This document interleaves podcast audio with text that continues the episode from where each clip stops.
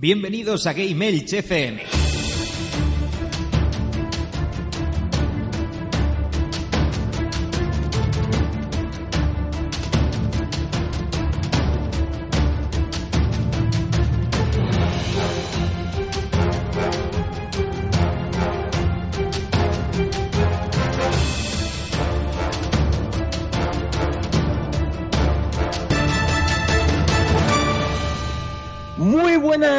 Bienvenidos a Gamers, vuestro podcast de videojuegos en clave social.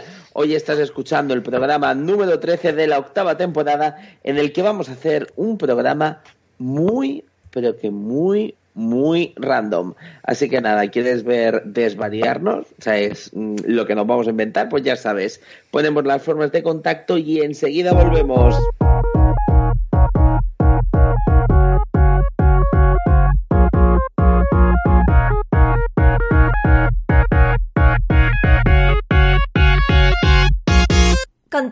Con GameElch. Escríbenos un correo a gameelchfm.gmail.com. Búscanos en Twitter como arroba o en Facebook e Instagram como arroba GameElchPod. Visita nuestra web en www.gameelch.es o únete a nuestro Telegram. Y escúchanos en iVoox, iTunes o Spotify. Coméntanos si somos tu crush. Y si no, next. Hola, soy Jeff de Astora del podcast Otakuros y estás escuchando Game FM.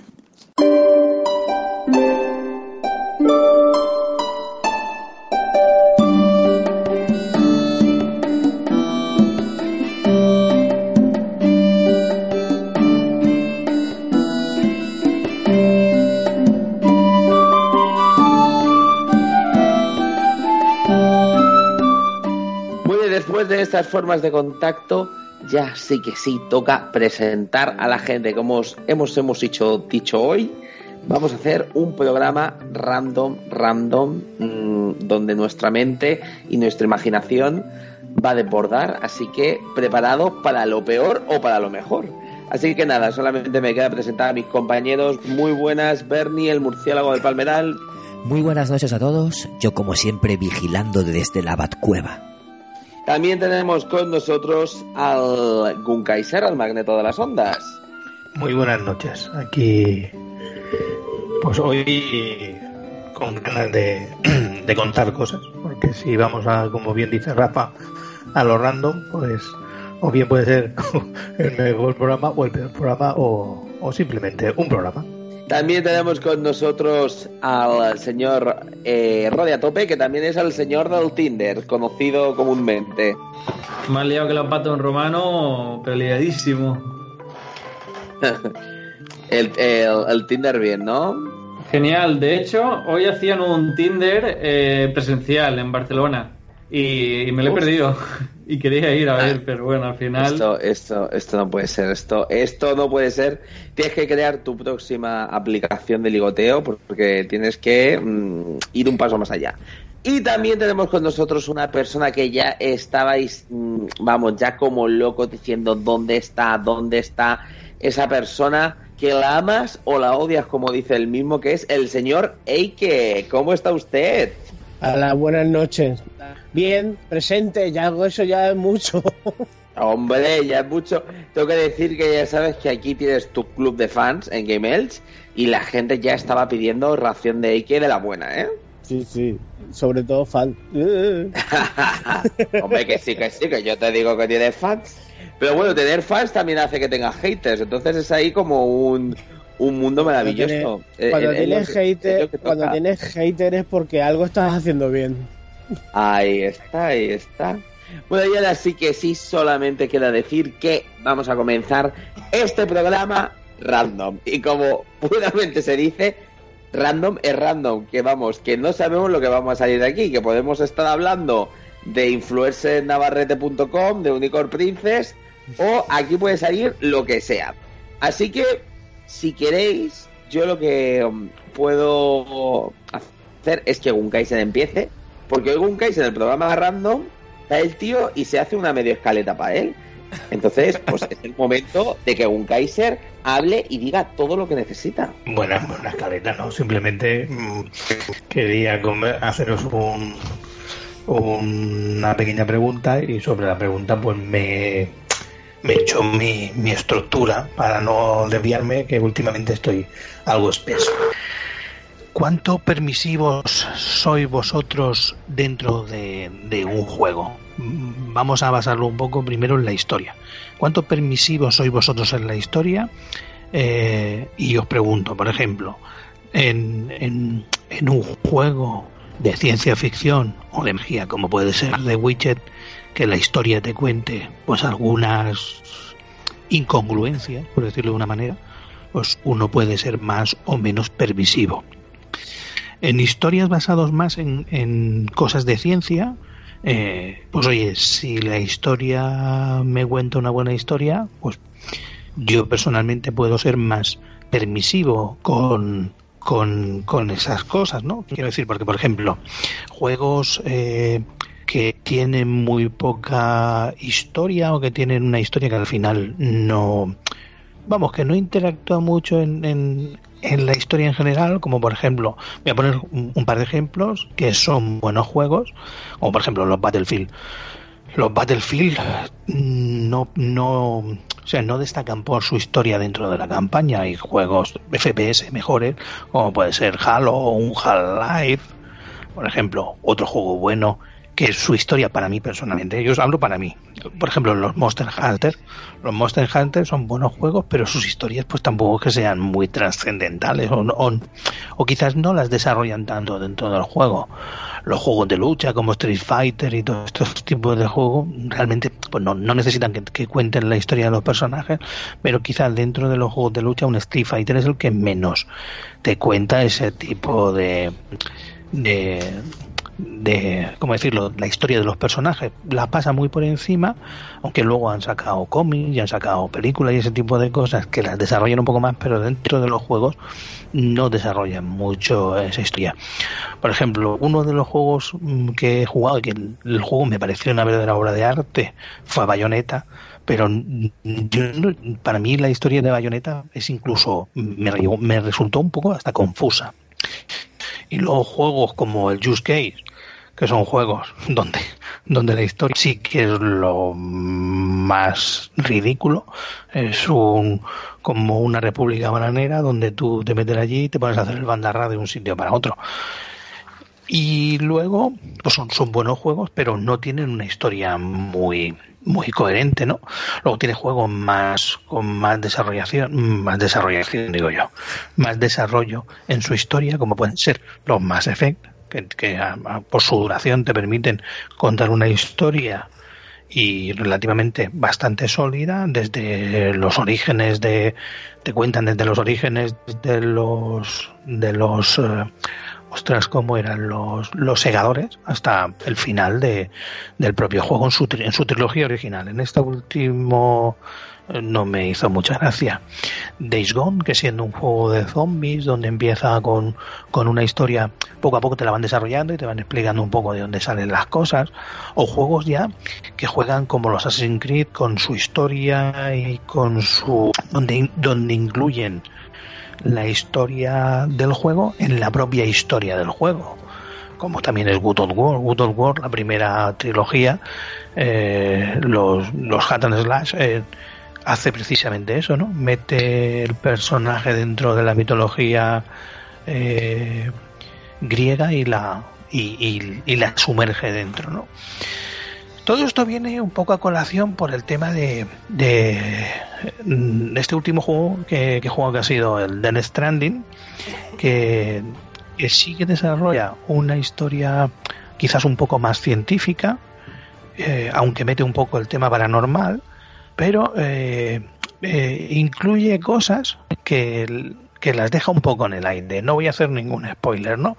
Pero os voy a contar cuatro o cinco cosas que yo he visto en el juego. Por ejemplo, cuando activáis un nodo para incluirlo dentro de la red Kiral, alrededor de, de nuestro personaje aparecen una, un montón de ecuaciones, ¿vale?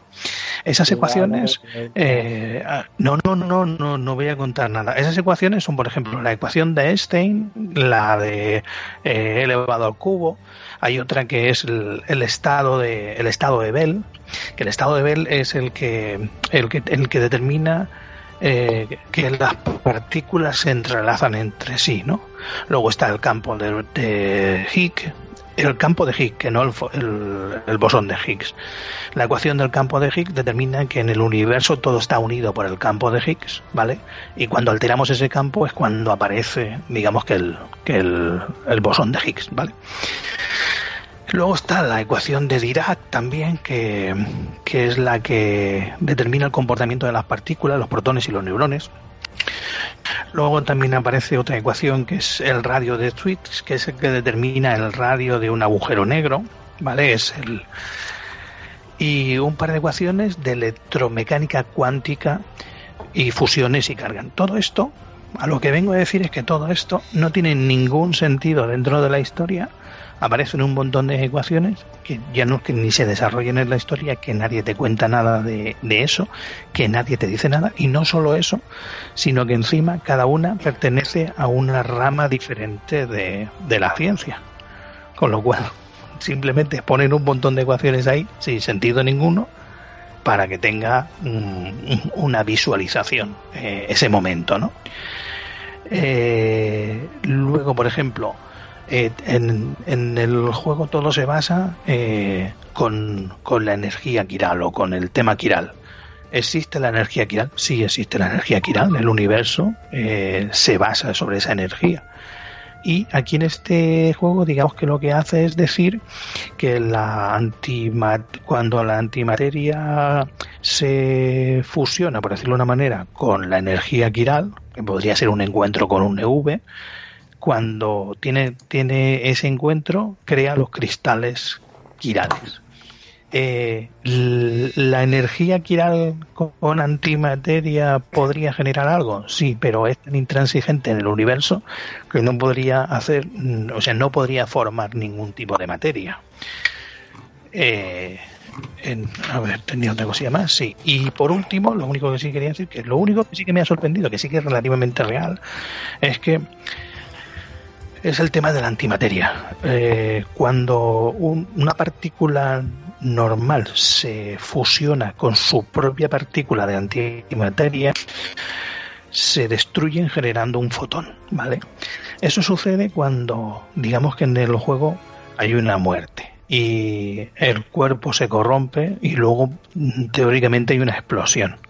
Eso, eh, si, si se tiene en cuenta cómo lo cuentan en el juego, es real podría pasar, ¿no? Si se, se, une con la antimateria del cuerpo. La única diferencia es que si fuera así, eh, la explosión de un cuerpo sería 100.000 veces más potente que una bomba nuclear. Con lo cual tiene una cierta realidad lo que sucede en el juego, pero no llega ni, ni, a, ni a ser cercano. En, esto que acabo de decir es muy tiquismiquis, ¿no? A mí realmente todas estas cosas tan tiquismiquis, ¿vale? Aquí he sido muy tiquismiquis. No me, no me rompen una historia, no me, ¿cómo decirlo? No me influyen en, el, en, en mi valor en el juego cuando es tan, tan, tan tiquismiquis como esto. Entonces, yo os pregunto a vosotros, ¿realmente a vosotros preferís una buena historia? Una historia que luego sea sólida, pues, por ejemplo, hace no mucho lo, lo, lo hablábamos Rodri y yo del tema de Control. Control también es un juego que trata de jugar con lo paranormal, con lo científico y tal, y al final se convierten en historias muy complejas porque no entendemos tanto la ciencia como nos la quieren poner en los juegos, que si nos venden cualquier historia, nos la acabamos creyendo. Entonces, hay juegos que ya digo que, que con muy poca historia nos convencen mucho y juegos que con mucha historia, a veces la historia puede llegar a pesar. ¿Qué, qué juego que tenéis vosotros como experiencia que, que no os guste porque al final la historia no os ha convencido o sí o simplemente no sé por, por era un poco por reconducir esta pregunta de cuánto tiquismiquis sois a la hora de, de, jugar a un juego hostia o sea, es, Tema Pedazo random, monólogo, random, macho. random, eh. Hostia, te lo juro que yo estaba diciendo, no me estoy enterando de una puta mierda, ¿sabes? Te lo juro. Ah, Estabas hablando ¿Cuál era, era, cuál era la pregunta? a ver, no, nosotros, a ver, Yo pido como el ente público, por favor. La pregunta No, era. ¿qué es lo primero que hacéis cuando os levantáis? no, la No pregunta me es sencilla. Era, esto, era, esto era solo para explayarme yo. Hostia, no, no, pero tal cual, ¿eh? Para hablar de tu Pero- libro, cabrón. Hostia, Pero bueno, es que claro, de repente has empezado Joder. a hablar como súper profundamente, tío, y yo decía, tío, me estoy enterando de una puta mierda, ¿sabes? Me voy a quedar como el cutre. No, a ver, pero al final te he entendido. O sea, al final todo mm, lo Dice- que decías... Dicen, Eh, Rafa, un segundo, que dicen en YouTube, porque he preguntado si se nos escuchaba bien, y JGD dice, se escucha perfectamente el podcast de ciencia. hostia. Madre del señor. A ver, entiendo lo que quiere decir porque es si somos tiquimiquis al nivel de que cuando te meten mucha ciencia, eh, ¿no? En un juego, es si le hacemos caso a eso o si pasamos un eso, pelín. valor- valoras mucho más que te cuenten toda esa parafernalia para que eh, la historia te acabe encajando o simplemente con que te cuenten una historia relativamente eh, que sí, sencilla y creíble. O sea, quiero decir, en, en, en este punto os he dicho así un poco más tiquismiqui de poner un poco que son las ecuaciones y todo ese tipo de cosas, que al final no tienen ningún sentido ni ningún peso. Simplemente es algo visual para que la historia, pues como que funcione un poco mejor. Eh, y, pero realmente mm, necesitamos eso para que nos guste más una historia. La madre del cordero. A ver, yo si te voy a ser sincero, yo soy muy sencillo. O sea, Tú juegas soy... a los Pokémon y a los Mario. Sí, soy muy sencillo, soy más sencillo que, vamos, que la vida misma. Entonces, yo necesito una historia que sea sencilla. Si ya, fíjate, en el juego del control me lo dejé porque para mí la historia era.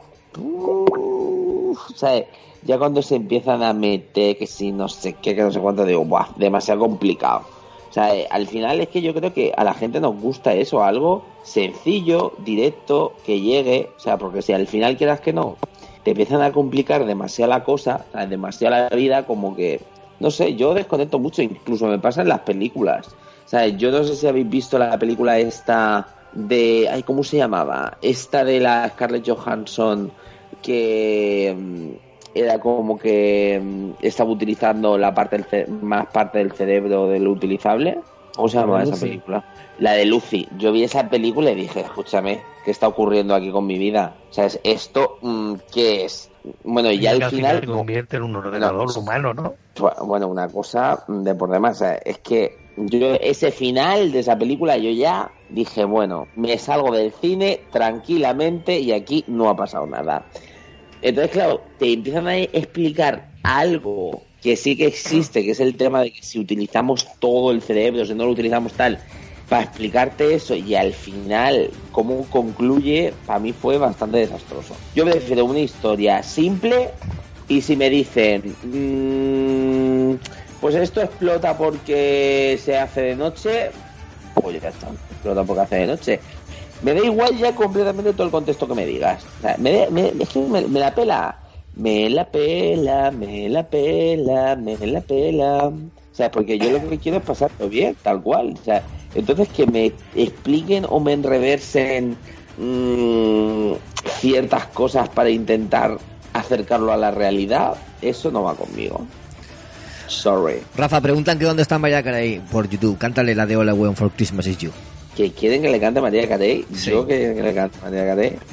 Es que no All I want for Christmas is you, baby. O sea, a ver, que llamen a mm, eh, esta mujer, es influencer, es No, habitual. no, hoy, hoy que llamen a Iker Jiménez, por favor. Y que Jiménez. Mi mujer me Sí, ha oído cantar y dice. ¿qué haces? Hombre, cantar, cantar. Mariah Carey. Bueno, pues yo, yo es lo que te diría. O sea, es que la gente, tío, que folle más. O sea, yo solamente digo eso, que folle más. Porque si folla más, al final, o sea, es como que hacen las cosas más feliz. Entonces yo creo, se complican demasiado las cosas porque no follan. O sea, yo creo que Hideo Kojima ha estado cuatro años sin follar. A ver, a ver, vamos a, vamos a centrarnos, vamos a calmarnos. ¿Cuán de ver, tiquismiquis, cuán de, tiqui- cuán de tiquismiquis eres en los videojuegos? Eike. Porque me estaba hablando Eh. Rafa de cine, digo, no, Eike, coméntame, de- en videojuegos. Videojuego cero, porque depende del juego que sea. Depende del juego que te enfrentes. Si te enfrentas a un RPG, yo sí que quiero que la historia tenga fundamento. Que me enfrento a un juego de lucha, me importa un. También no voy a decir un carajo, pero me importa bien poco si la historia es profunda o no es profunda. Que si la tiene, pues de coña. Que no la tiene, pues vale. Eh, depende del juego. También depende de mi, de, de mi estado de ánimo. A lo mejor en el momento quiero que me cuenten algo un poco más denso y más profundo y en otro momento pues quiero algo light que me distraiga y punto. Poco más. Entonces, para ti depende del momento, de, Sí. de lo que te apetezca en el Mm. momento, ¿no? Sí, sí, porque no siempre estás igual de ánimo, no... Mira, yo ahora mismo, por ejemplo, ahora mismo no estoy como para meterme en un... Más que nada por ánimo ni, ni por, por cansancio y esto. Yo ahora mismo no estoy para meterme en ningún juego de estos que me tenga una historia muy profunda ni nada por el estilo. Es más, llevo un- casi un mes que no toco la consola. Y, y no me voy a coger y me voy a poner algo que me mueva el cerebro porque no, porque no, me voy a quedar torrado. Eh, Si cojo la consola es para coger algo de pum, llego, pim pam, pim pim me distraigo un rato y ya la apago. Yo entiendo lo que dices, en parte lo, lo comparto, pero yo le doy un matiz un, un- poco diferente. No depende del momento, sino del juego. Entonces, dependiendo del- de tu momento o de lo que te apetezca, eliges un juego u otro. Por eso que digo que, que coincido contigo, pero yo lo matizo en depende del juego. El- es, sí, es lo, es lo que es lo que he dicho antes que depende depende de eso depende del juego yo a un juego RPG o esto no le voy a pedir lo mismo que le voy a pedir a un ni a un juego de lucha ni a un juego de coche ni a un juego de tiros por ejemplo Mm, Correcto. Mm, Porque no son lo mismo. ahí está Claro, tú ahora mismo a lo mejor el bayoneta te entraría perfecto, porque entras, pega. Digo bayoneta porque, Mira, la, justamente porque la ha mencionado Sí, Albert. sí. Pues mira, justamente yo voy a ser de los que mm, el bayoneta no me gusta nada. Pero me refiero. Nada, pero- A mí tampoco me gusta, no- ¿eh? A mí tampoco me gusta. No, no, lo he intentado más de 40.000 veces, tío, y yo no le veo la puta gracia. Pero bueno, yo pa- para jugarme un bayoneta me juego un Devil May Cry. Correcto, vale. Pues por eso me refería. He puesto bayoneta por decir eso, bayoneta, Devil May Cry o incluso un Gears of War, ¿vale? A ti a lo mejor eso ahora te entra mejor que un The Witcher, ¿puede ser? Sí, bueno, el de. Sí, sí, sí, sí, puedo decir que sí. sí. Por, por, por Algo así ejemplo. rápido, que re- refrescante. Yo, por ejemplo, mi juego de mi juego de las navidades. Bueno, es que eso es una pregunta que nos han dejado por ahí. Sí. Me la callo, la guardo para él. Hay que sí que ha hecho los deberes y ha mirado, y ha mirado cositas. Pues eso, que yo también creo que los tiquismiquis depende de, del juego. Eh, yo no puedo ser tiquismiquis en la historia en un en un SingStar, por ejemplo, pero en un SingStar sí que soy tiquismiquis en la en la detección de tu voz, por ejemplo. En un The Last of Us, en un Death Stranding, en un The Last Guardian, sí que soy tiquismiquis con la historia. Sí que quiero que me encaje todo y no tener que perdonarle cosas porque entonces eso me está sacando de, del propio juego. Eh, en cambio, pues eso, en, en un Uncharted yo no le, no le pido, no soy tan tiquismiquis con la historia en un Uncharted, porque en un Uncharted voy a, a buscar otro tipo de juego. Voy a algo que sí que me gusta, que me encanta cómo me, cómo me cuentan las historias, pero no me voy fijando en detalle. Aunque me tengo que corregir un poco, ¿vale? Me tengo que corregir aquí porque, claro, por ejemplo, en Uncharted 4 te van hilando la historia, te van hilando... eh, Es que es más fuerte la historia. Claro, para ir de un sitio a otro. O sea que ahí, ahí rectifico. Sí, sí, en Uncharted tengo que ser muy tiquismiquis porque eh, buscan pistas y una pista le lleva a otra. Entonces, eso es el punto fuerte. Si lo que me vas a contar después no, no hila bien con lo que me has contado antes, digo, "Ah, esto no me, no me cuadra. Ahí, ahí sí que rectifico. Aquí sí que es importante ese, ese aspecto. Pero a lo mejor no es tan importante para el peso de la historia si él se lleva mejor o peor con Sully o con Elena o con eso, a ver si me entendéis. Pero lo que es eh, pistas, claves, investigación, deducción, arqueología, todo eso sí que tiene que estar muy bien hilado y muy bien escrito. Y en, pues en juegos como God of War, eh, ahí no soy tan tan tan tiquismiquis. ¿Por qué? Porque hay cosas que se que sí que están basadas en la mitología nórdica, hay cosas que no son tan fieles a la mitología nórdica. Entonces ahí sí que se lo tengo que permitir. eh, en, en cuanto a, a ser fidedigno, ¿no? En cuanto a la fidelidad. Porque, claro, ahí te salen un. Eh, por ponerte ejemplo, eh, salen hijos de Thor a los que se enfrenta Kratos, pero en, los, en las escrituras nunca se han enfrentado los hijos de Thor a un, a un espartano que se llame Kratos, ¿no? ¿Entiendes? Eh, por eso que le doy sus, le permito sus concesiones y sus licencias porque te están contando una historia que está basada en la mitología nórdica y, y está todo muy bien. Di Alberto. Sí, pero por eso, eso es lo que quería decir yo. O sea, eh, yo entiendo que un juego tiene que tener sus licencias, igual que el God of él acaba con todos los dioses de la mitología y no es así en la historia. Yo no hablo, hablo, claro que cada uno tiene que coger sus concesiones, pero es lo que estabas un poco diciendo. Un, un charter no sería un charter si no tuviese la narrativa que tiene a nivel de la historia. Eso es lo que vengo a decir. Si al final eh, es, es, un poco lo que decía Ike, es depende del momento que es lo que quieras jugar. Mm, le vas a hacer, mm, si te apetece jugar, por decirlo de una manera, pues no sé qué decirte, un Destiny, un Destiny no vas buscando la historia, vas buscando lo que van buscando. Y un Destiny te permite que su historia principal no sea una historia súper compleja ni súper... Eh, claro, eh, eso lo entiendo de todos. Nosotros todos buscamos en un momento determinado una historia. Pero ¿cuánto de eso penaliza para vosotros? Era un poco lo que yo quería preguntaros. ¿Cuánto de eso penaliza eh, en una historia que os haya gustado y que diga, o este tipo de cosas no me ha gustado y, te ha penalizado más en la historia? No que al final todo se coja sus concesiones. Está claro que los asesinos no existieron y, y, y Ubisoft lo ha metido en la historia. Mati, matizo. Sí existieron los asesinos. Bueno, correcto. No de la manera que lo cuenta Ubisoft, creo que quería decir. Era por dar por culo. Que comente Rode si acaso que lleva un rato escribiendo ahí en YouTube y, y no habla. Yo estoy en el Tinder. que estamos ahí de, de, coña hablando y tal.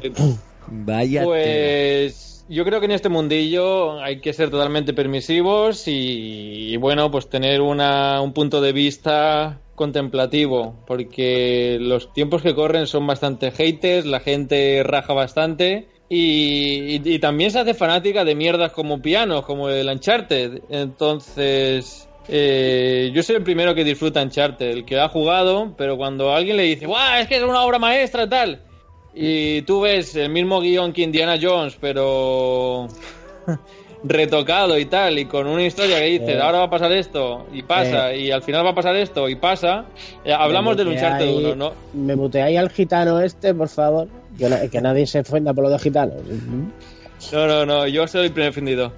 eh, bueno, que, que incluso en, en, Uncharted, aunque no me guste, aunque lo que sea, eh, pues me, me, he pasado el primero y, bueno, yo que sé, que hay que tener este punto de vista. Y en cuanto a historia, cuando estabas comentando todo esto, los neutrones, protones y todo esto, eh, yo, yo, estaba recordando a Half-Life, cuando empujas una carretilla contra un rayo sin saber por qué y explota todo y es como empieza Half-Life.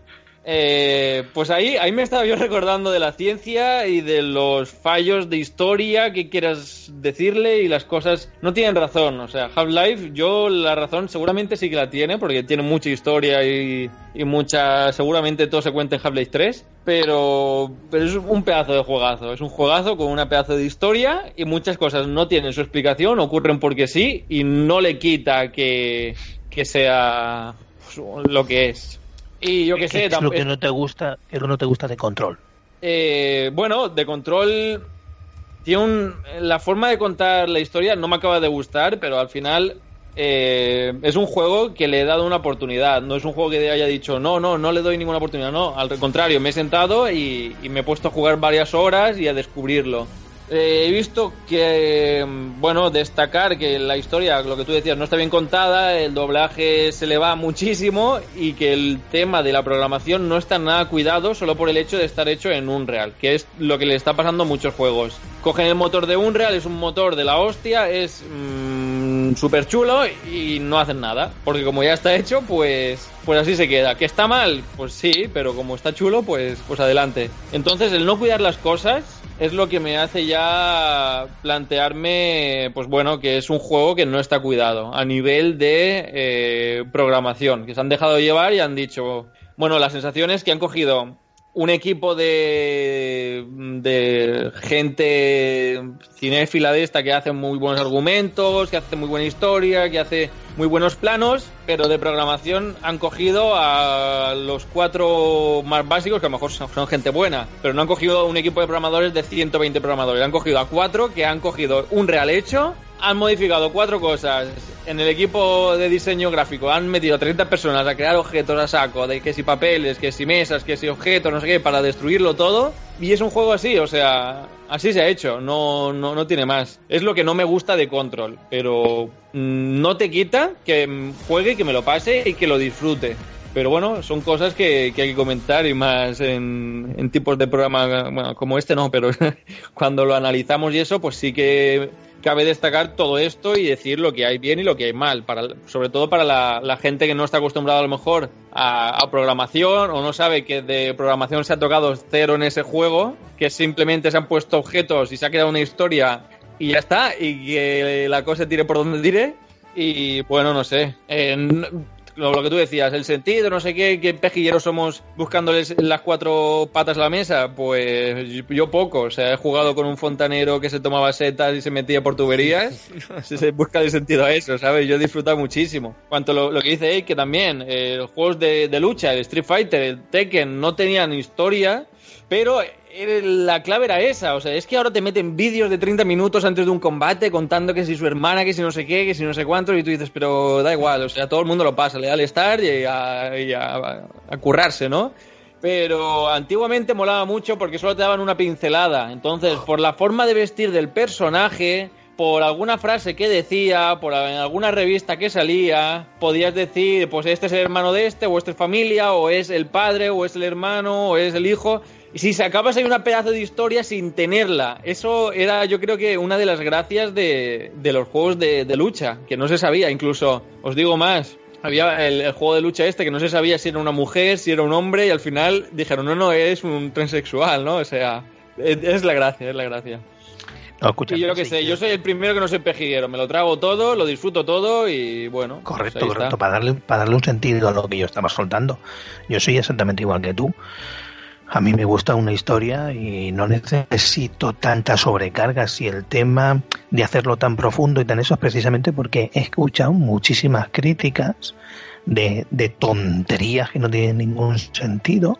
De, hay muchos haters, ¿no? Lo que estamos hablando. De, de intentar buscar todo esto, un poco esta conversación era precisamente para eso, para, para que el oyente se dé cuenta, igual que nosotros, que, mmm, que no hay que darle tanta vuelta ni tanto bombo a una cosa.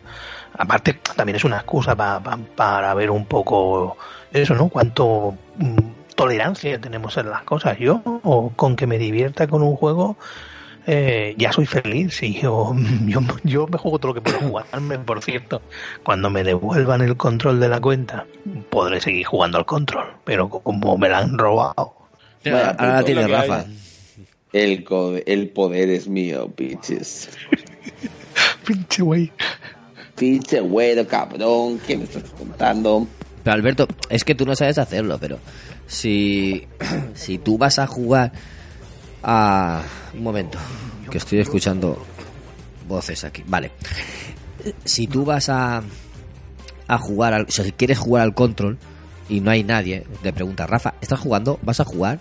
Y si no va a jugar, pues te la pones como principal y juegas tu partida al control. Y cuando vaya a entrar Rafa a jugar, que se la ponga.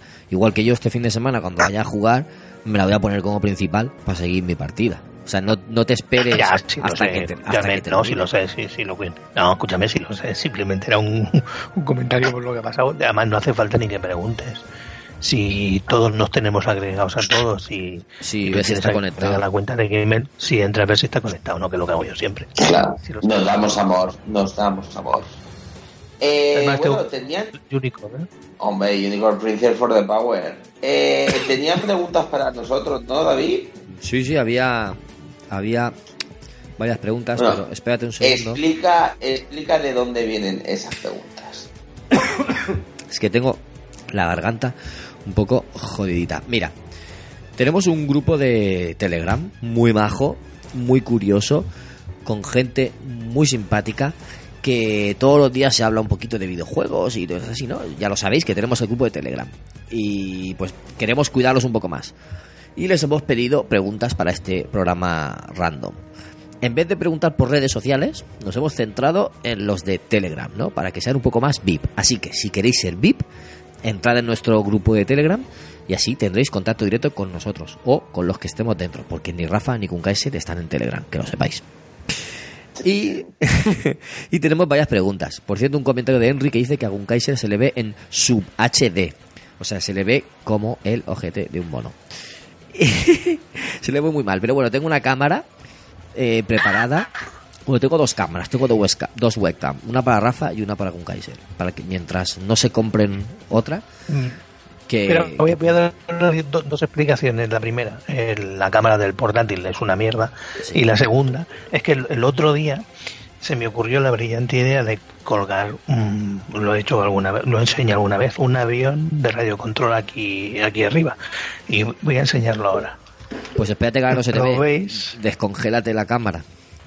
Ah, pues no, espérate. Un segundo. Que la descongelé, que decía que he colgado un avión justo encima de, de donde estoy. No te Y veo entonces, ahora. con tan, con tan- eso la estoy diciendo, con tan mala eh, logística, por decirlo de una manera, que el avión está justo debajo del foco de la luz, si lo ve. Sí, Y entonces encima me resta luz. Y entonces si la cámara no es muy potente y encima el avión me resta luz, pues aún se ve menos todavía, como dice este hombre en HD. en sub, sub HD. Bueno, pues, eh, por ejemplo, tenemos un- una pregunta de Álvaro que dice, como es un programa charla de bar, una pregunta más off topic. Vale, aquí viene la primera pregunta off topic. ¿Tenéis alguna tradición videojueguil navideña? Dice que él suele jugar a juegos retro con su hermana y su hermano. Ya que no viven en la misma ciudad, aprovechan para echar unas partidas en Navidad cuando se juntan a juegos como Virtua Tennis, Power Stone en Dreamcast o Mario Kart, Bomberman 64, Mario Party en Nintendo 64 o el mítico FIFA 96 o NBA Live 96 en Mega Drive. Madre mía. Hostia.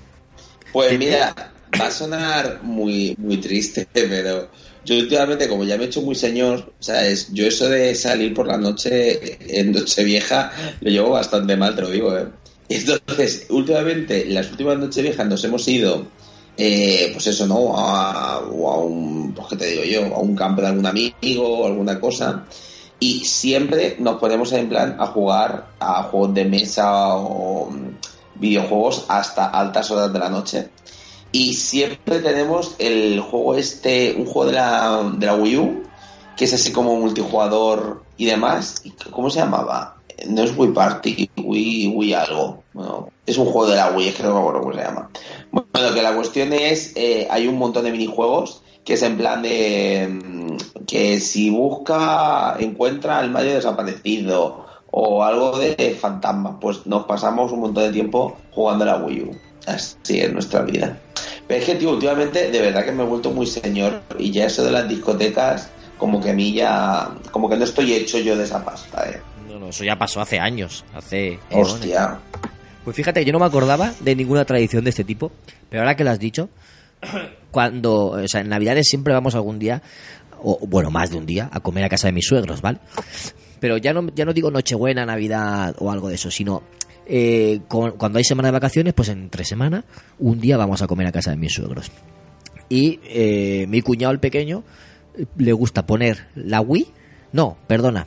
La Wii la tiene puesta en otra habitación para jugar a los bolos que hemos quedado, que hemos jugado algunas veces. Pero le gusta poner la Play 3 para jugar al Buzz, al Buzz, el de preguntas.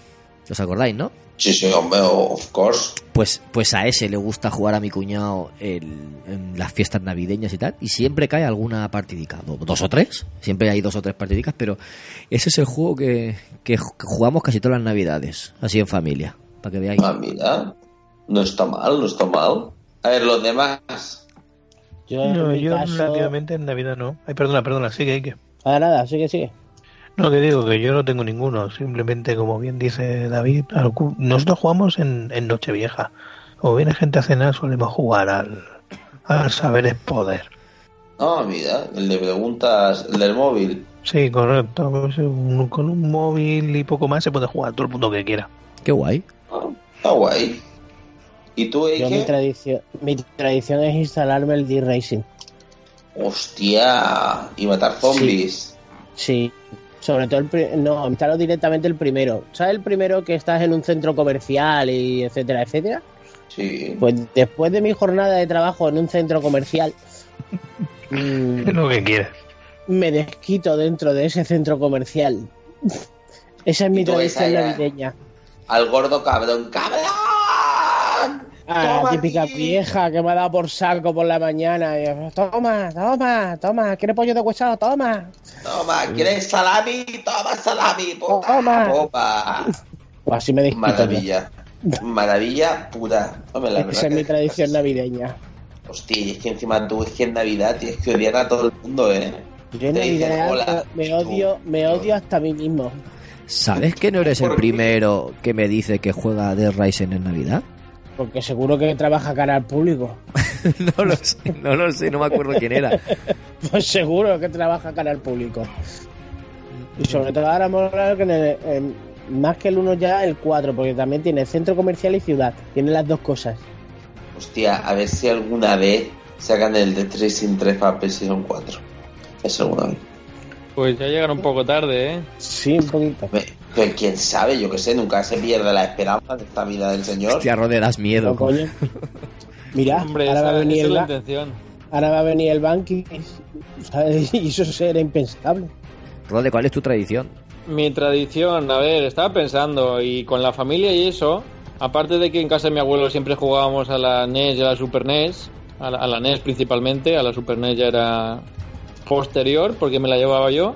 Eh, en Navidad solemos jugar a cualquier historia que haya por ahí. Y entonces, pues somos una familia bastante jugona y me suele llevar yo Play 2, Play 3, Play 1. Y ahora estaba pensando en llevarme la, la Raspberry petada de juegos de Play 1 para jugar con mis primas. Pero esto no es ninguna. ninguna. ¿Cómo se llama esto? Se me acaba de ir. Tradición. Tradición. La tradición es el después del Día de Reyes, o sea, cuando después de las cabalgatas y todo esto, el Día de Reyes, eh, quedarme hasta las tantas jugando con mi hermana con los regalos que nos hayan traído, que normalmente son videojuegos, historias, pues viciar a saco a un juego. Y este año, pues bueno, como Reyes lo paso en Barcelona, pues haremos Nochebuena o, o Año Nuevo o alguna historia de esta, bueno, algún día random por ahí en medio y viciaremos a la Xbox One S que nos hemos pillado. Con Oh, yeah. Por cierto, ahora que me has recordado, dos cosas que quería comentar. Sábado que viene, sábado, o sea, de de la semana que viene, 21 de diciembre, en IBI, en el Museo del Videojuego, estaremos haciendo la gala de entrega de premios al podcasting de videojuegos, los premios GX, y ahí estaremos. eh, mínimo Gunkaiser, Rode y yo, y Rafa nos tiene que confirmar si viene o no viene. Iré, iré. Eh, eh, eh, ¿Era por la mañana o qué? Por la mañana a las 12. Yo cuento con Rafa para A lo presentar. Una gala sin Sí, Rafa sí. no es lo mismo. Es que ya sabes que mi líder potorrismo es, es importante. Por eso. Lo intentaré. Estoy trabajando en ello. tenéis que ir a la gala. Gala de entrega de premios al podcasting de videojuegos en IBI, en el Museo del Videojuego. O sea, vais, veis la gala y además podéis probar las máquinas. O sea, no por cierto, que tengo que decir una primicia. Primicia, chun chun chun chun, sálvame deluxe. Um, He conseguido el Assassin's Creed Unity a 10 euros. Celebrations, celebrations. Yo dije que ese juego me lo iba a comprar por 10 euros y el otro día en el CEX lo vi 10 euros y dije, oportunidad de mi vida. No, ha- no, hace falta- o sea, es que no ha hecho falta ni el crowdfunding. Así que por fin tengo ese juego que yo me negaba a pagar 2 euros más y he estado como años y años o sea, buscando ese juego a 10 euros, solo a 10, y por fin lo he encontrado. De hecho, no me costó 10, me costó 9,99, que eso es más gozadera aún. Eso ya es, vamos, gozarlo máximamente. Es, es el Y metajuego, luego- es el metajuego, ¿no? Te, gusta es, ya baratos. es. Sí, sí, sí, eso es como mm, placer. Entonces yo lo he visto y que lo podría haber comprado a 12 euros. Sí, pero no es lo mismo. Yo quería esos 2 euros para mí. Ahora, para la saca. Y tengo que ¿Lo has decir ya? otra cosa. No, no lo he jugado, no tengo tiempo, esa es mi vida. no, pero bueno, lo jugaré en algún momento. Eh, En algún, a ver, si ya total, ya he esperado no sé cuántos años cuando se abrió el Screen Unity S. Por lo menos hace tres, tres años, más o menos. Más. El Unity, más. Cinco. El Unity fue, fue el primero de la nueva generación. Sí. Uf, pues tú imagínate. Pues nada, que he esperado ya mucho tiempo. Eh, ah, no, el Unity no. El, el, el de Londres, Comprar ¿cuál es? Syndicate. Ah, el Syndicate. Me he equivocado. El Syndicate. El Syndicate. Pues me lo he encontrado por 10 euros. Bueno, ¿cu- ¿cuánto hace tiempo que salió? Dos, tres años. Un año menos Ah, que el pues dos, Unity. tres. Pues dos, tres años. Así que ya por fin lo tengo. Y otra cosa es que mi novia, maravillosa ella en su poder, me ha comprado las VR. Celebration, Quiero que me pongas a Rosa de España cantándolo, ¿eh? Ahí a tope de power. Yo Y lo que tengo quiero que es que te decir... muevas la cámara más para abajo porque me estoy emparanoiando y estoy todo el rato mirando así un poco como diciendo A ver. Ahí, ahí, ahí, ahí. Es que estoy tumbado con... Porque hoy estoy como Ah, ya, es que has, termi- cansado. has terminado Rafa de, tiene un de- tumbado. de estar, de, Sí, de estoy estar derecho tumbado. a ir un poco más de lado, más de lado, Sí, más de lado, más porque- de lado, hasta que ya te has tumbado. Ha desaparecido, sí. me dolía un poco la espalda y entonces he dicho, ¿cómo puedo hacerlo? Pues digo, me voy a imaginar como si fuera la maja desnuda. Entonces estoy como la maja desnuda, ahí tú. Vale, eh, vuelve a subir la. Y yo no lo veo, tío. El Yo a Rafa no lo veo. Estoy desnudo. Bueno, la cuestión es que he probado las VR y aquí está mi calificación de las VR. A ver, es una maravilla técnica y hay algunos juegos que exprimen eh, las VR eh, increíblemente. Estoy jugando a la Until Down, el Fresh Blood, ese creo que es, que me lo compré y la verdad que es increíble, ¿eh? O sea, hay algunas partes, como ya sabéis, con raíles y todo esto, y la parte esa que a lo mejor estás como moviéndote, como si estuviera una montaña rusa, te lo juro, que es que yo me creo que se está moviendo el, sofá, ¿eh? Te lo juro por mi vida. Y mi novia, ¿pero qué haces? Y yo, tía, yo qué sé. Y luego hay algunos juegos muy, muy, muy chulos. El PlayStation V World VR o algo así, creo que se llama. ¿Has jugado al, al. Astrobot ese que te venía? Sí, y el del robot también. El del robot es Increíble, ¿no? puramente flipante. El, es el robot te tiene que encantar a ti. el del robot es muy guay. Pero con el juego del robot me pasó que ya estaba jugando como unos 40 minutos y dije, no más. O sea, me entró un mareo, un mareo que dije yo, me cago en la puta, pero de, de darme hasta incluso... Yo te lo digo, o sea, es como dos espasmos, pero, o es que me mareé muchísimo, sudores fríos y dije, madre mía del señor. O sea, es- sí que es verdad que no he podido jugar más de 40 minutos. O sea, es, esa es la única pega que le veo. O sea, es que, por ejemplo, el otro día hice una escape room, hice una escape room virtual súper chula en un sitio que se llama. mm, eh, bueno, si estáis en Alicante lo, lo podréis ver. Virtual Reality, que es chulísimo, porque no sé si sabéis que las escape room del futuro están aquí y ya he podido jugar a esas que te ponen un portátil justamente en la espalda, te dan una especie de guantes y te ponen casco y tienes que hacer las cosas. Y es, es, es increíble, ¿eh? o sea, increíble. O sea, sí que es verdad que la experiencia es muy cara, es cara de cojones, pero es flipante. Y en cambio, esas gafas de realidad virtual eh, eh, no me agobiaron nada, porque claro, sí que es verdad que se acoplaban muy bien a tu vista, pero estas, no sé. A ver, me, me está gustando, mola muchísimo tenerlas, pero por ejemplo un juego que me decepcionó bastante fue Resident Evil 7. Yo pensaba que en VR iba a ser ¿Oh? la, la No, no, tío, no me... Paliza, paliza, paliza, paliza. Tío, pues pegarme una paliza, pero no sé, yo a lo No, mejor... hombre, pa- paliza no, pero joder. Pero te voy a decir por qué, porque a lo mejor yo creo que tendría como un super mega hype de lo que era. Y no sé, ya aparte es que también yo creo que me da un poco de miedo jugarlo, ¿sabes? Es en plan como que o mi mente me está diciendo, no lo juegues porque ya sabes lo que va a venir y sabes que lo va a pasar mal, o yo qué sé, pero mm, no termino de habituarme bastante al control. Porque, a ver, tú incluso, a mí lo que me pasó es que no sé si hay que me lo puedes solucionar. Pero yo cuando andaba estaba bien, pero cuando me movía hacia un lado, como que pegaba unos tirones muy bruscos. Eso No lo si puedes arreglar las opciones. Hay, hay una hay algo que está conectado para que no te marees. Y eso lo puedes tocar. Lo puedes tocar en los ajustes. Ponerlo más sensible o menos sensible. Porque esos tironcitos te lo hacen para que tu cerebro no se, no se ponga loco y te dé como que estás viendo pantallas en vez de algo seguido y no te marees. Porque claro, tú estás sentado, pero tu cerebro cree que estás de pie. Y esos tironcitos lo que hace es que te, te ponga en tu sitio. Pues no lo sé, a mí esos tironcitos Y lo, tío, puedes como sabi- que- y lo puedes suavizar. Es lo mismo que lo de que tú dices de, de tener las gafas puestas mucho tiempo. Eso depende de cada persona. Yo, por ejemplo, yo he podido estar jugando al Skyrim, que es movimiento continuo, libre, total, y habré jugado 5 o 6 horas seguidas con el casco puesto. Hostia. Y yo no me mareo. Yo me juego el, el Dry Club en VR y no me mareo. Depende, depende de cada persona. Y Hostia, después pues, eso, tela, ¿eh? Cuando juegues un juego de VR, mírate siempre las opciones. En el momento que te dé algo de mareo o lo que sea, vete a los ajustes directamente. O calíbrate el casco, porque lo calibraste cuando lo pusiste, Sí, sí, sí, sí, sí. pero la calibración que te viene de base, la que te Sí, coge y te dice, bueno, ya estás Sí, listo sí, para jugar. Pues no, vete a la vete a los ajustes y calíbratelo desde allí, porque hay algunos ajustes que no están puestos con la actualización nueva de la, de la VR. Perfecto. Por ejemplo, lo Eh. del movimiento este que tú dices que se mueve la cámara a veces, que se tira para, para la derecha o para la izquierda, que eso es un fallo que tiene, que en la FAT, por ejemplo, es, es odioso, de que estás jugando y estás viendo que la cámara se va yendo para la derecha o se va yendo para la izquierda y acabas jugando casi de lado. Entonces, coño, ¿qué coño pasa aquí? Que tienes que ir pulsando el botón opciones, mantenido pulsado para que se centre otra vez la cámara.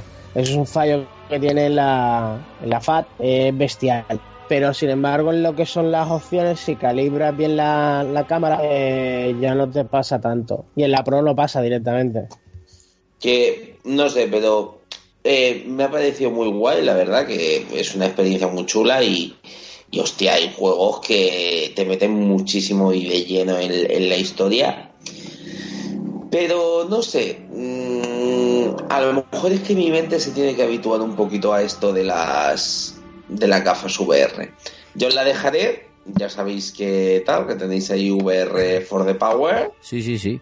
Pero es lo que os digo, o sea, es que no sé, me falta ahí un pelín, pero sí que es verdad que, por ejemplo, se pueden crear experiencias muy chulas, porque el juego que hemos dicho antes del robocito, el Astrobot, creo que es, es flipante. La verdad que eso de estar tú jugando y poder mirar el entorno, tener que mirar la cabeza hacia atrás para darte cuenta que hay un bichito aquí, eh, cómo te meten incluso en el, en el propio juego, eh, haciendo que tú tengas que interactuar y todo esto, sublime, sublime. ¿Has probado a ver pelis?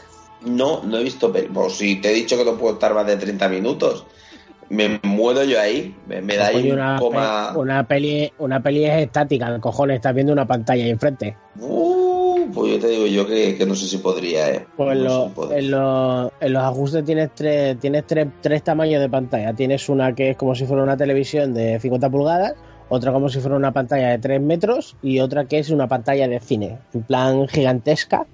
Y así puedes ver la peli. Oye, es una pasada. Porque es como estar en una sala de cine tú solo, a tu puta bola, y aparte puedes ver pelis 3D.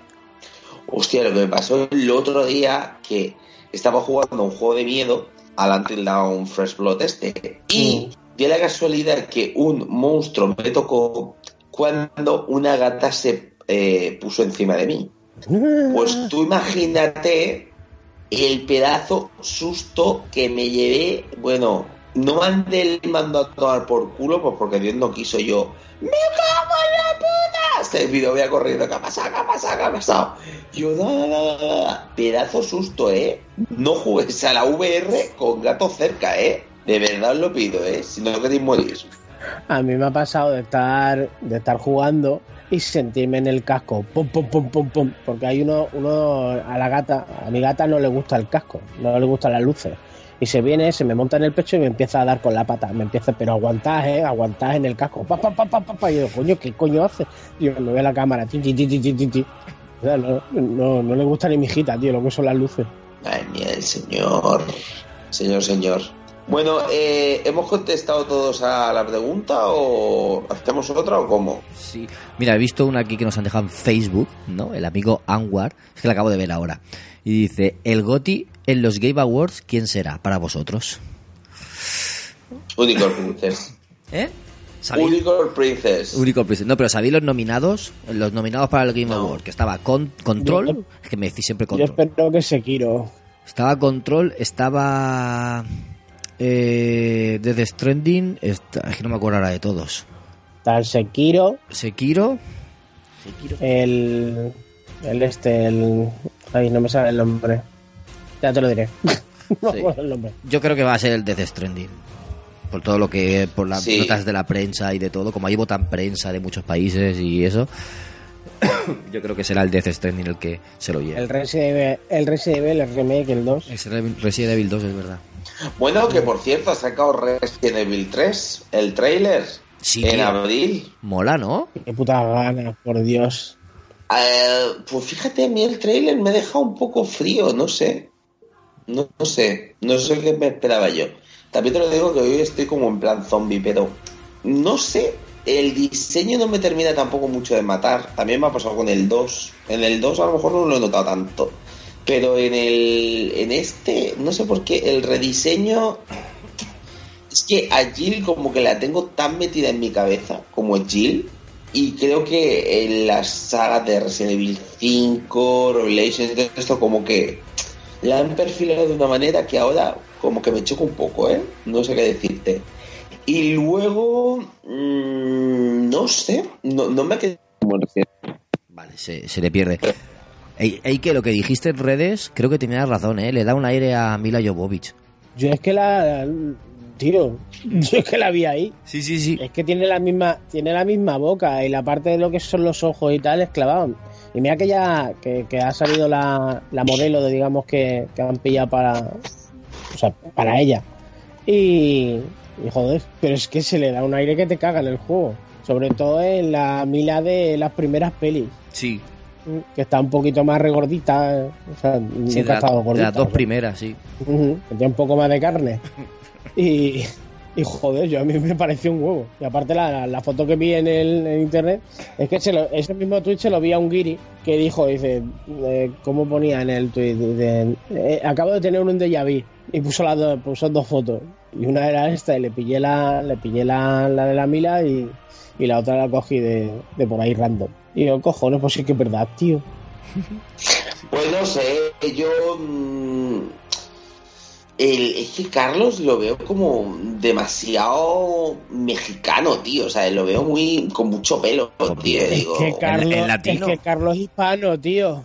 Ya, pero mucho pelo, tío. Lo veo muy galán de telenovela. Mi Carlos no era así, tío. O sea, está como muy lleno de pelo. Jill, bueno, aún aún, pero a ver, yo creo que con el Resident Evil 2, como nadie se esperaba nada y al final era como la utopía, era como, buah, cuando sacan el Resident Evil 2.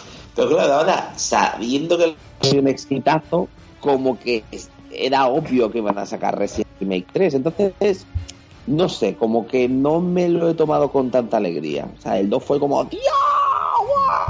El 3 es como, it's something, es bien. no Fíjate, está mal. me ha recordado Me ha recordado- lo que decía Rode hace dos semanas. O sea, para hacer el remake del 2 han tardado la vida.